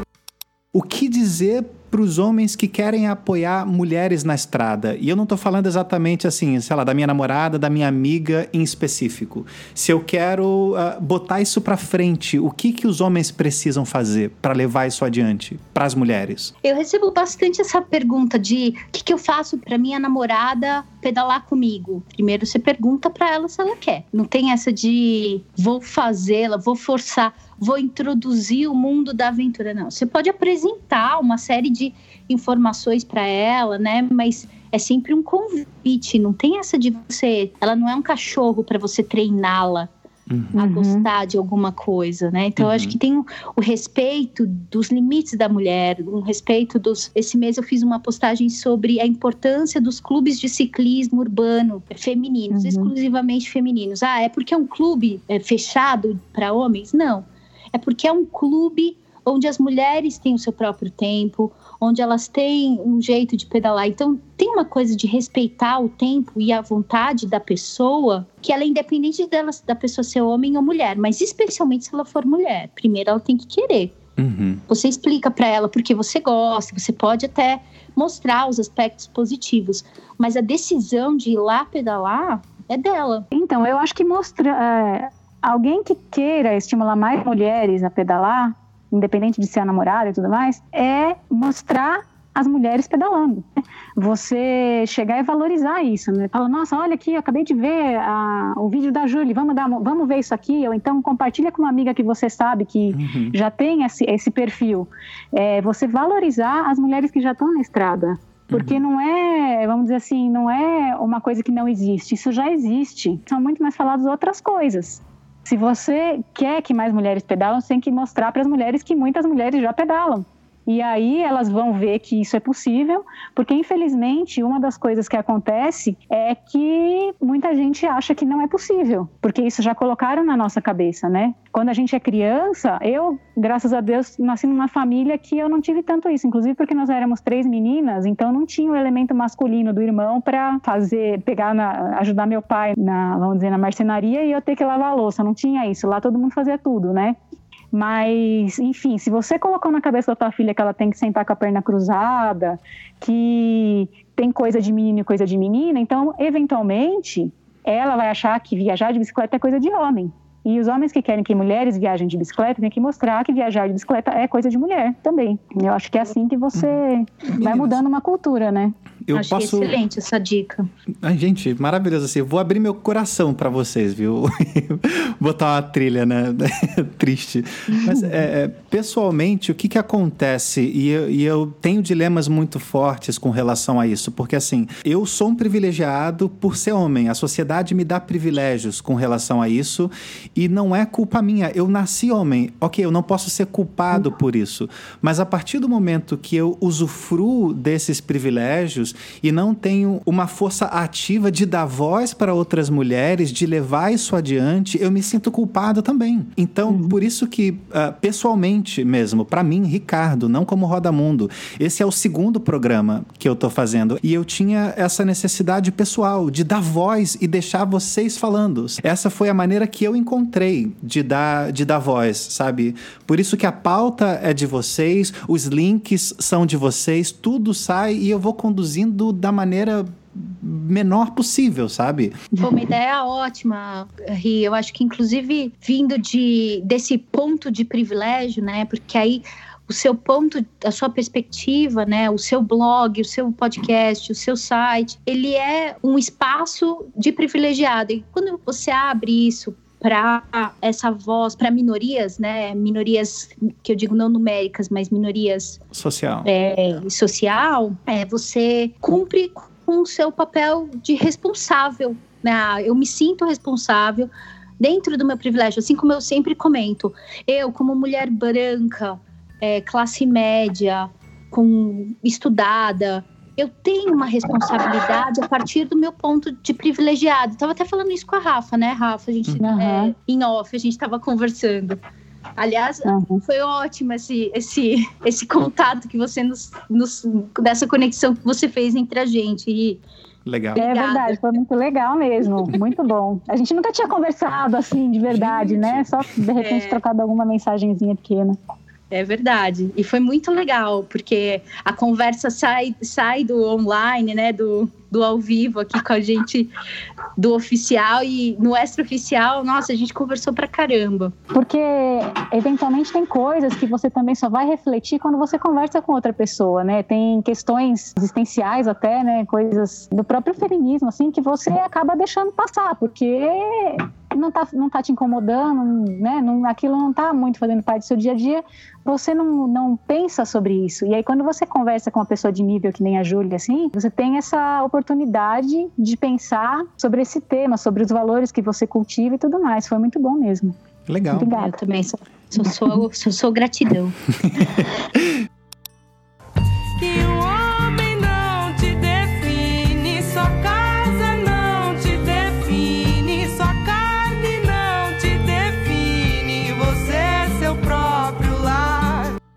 Meninas, e pra finalizar, qual é a mensagem que vocês querem dar pra essa mulher que quer viajar e tá insegura, tem uma série de coisas ou de repente não sabe se quer? Qual é a mensagem que vocês têm pra elas? Eu acho que a primeira coisa é você querer de verdade. Uma vez eu li, acho que foi aquele livro Entre Homens e Montanhas, que o cara fala que ele queria ter subido a montanha, né? E isso daí pra mim foi muito chocante, porque tem coisas na vida que você queria ter feito.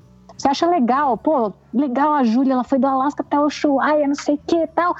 Poxa, eu queria fazer isso. No fundo, você não quer fazer isso, você acha legal isso, você queria ter feito isso. Quanto mais conexão a gente tiver entre o que a gente quer fazer e o que a gente não quer fazer, a verdade da coisa, eu quero fazer uma viagem de um ano, ou eu quero só fazer o caminho da fé. Não tem desmérito em fazer o caminho da fé e não fazer uma viagem de um ano ou de três anos. O, ma o maior mérito seu é fazer aquilo que é o teu sonho, aquilo que vai te realizar como pessoa. Então eu acho que o primeiro passo é descobrir isso. Qual que é o seu sonho de verdade? E aí, a partir daí, começar a conversar com outras moças que também fazem essas coisas, pessoas que já foram para o mesmo lugar, para os mesmos lugares, começar a estudar, porque assim como você tem que saber que comida você vai, como que você cozinha na sua barraca, você tem que saber arrumar sua bicicleta se ela quebrar.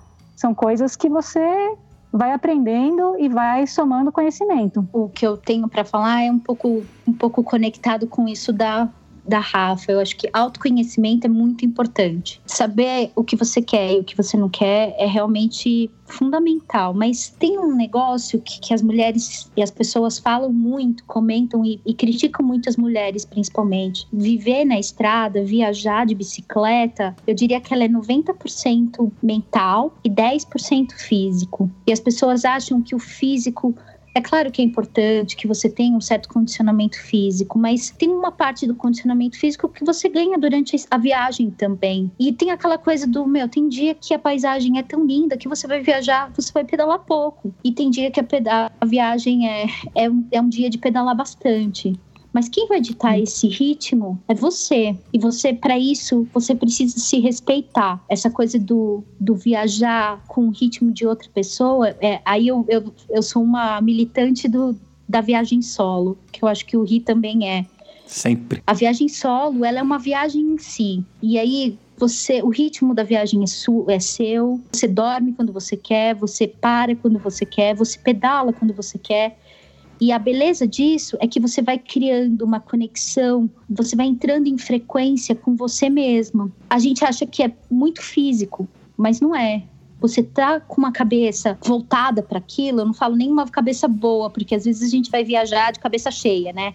Eu conheço algumas pessoas que viajam para fugir. Não tem problema, que a estrada é um ótimo ambiente para refletir também, mas você tem que estar ciente de que 90% da estrada tá dentro da sua cabeça. O seu pior inimigo, mas o seu melhor amigo também é você. E o físico, ele é 10% disso. Isso tá no livro que vocês escreveram, né, Rafa? Inclusive, né? Na verdade, os nossos livros, todos eles têm um pouco essa pegada assim de você aprender com o caminho, né? Que o caminho é o mais importante. As experiências que você tem no caminho é que vão te construir, que, que essa que é a viagem, não é o monumento que você vai chegar, não é a quantidade de quilômetros que você vai fazer, mas a- são as, as coisas que você vai viver é, no caminho. Eu preciso ler esse livro, viu?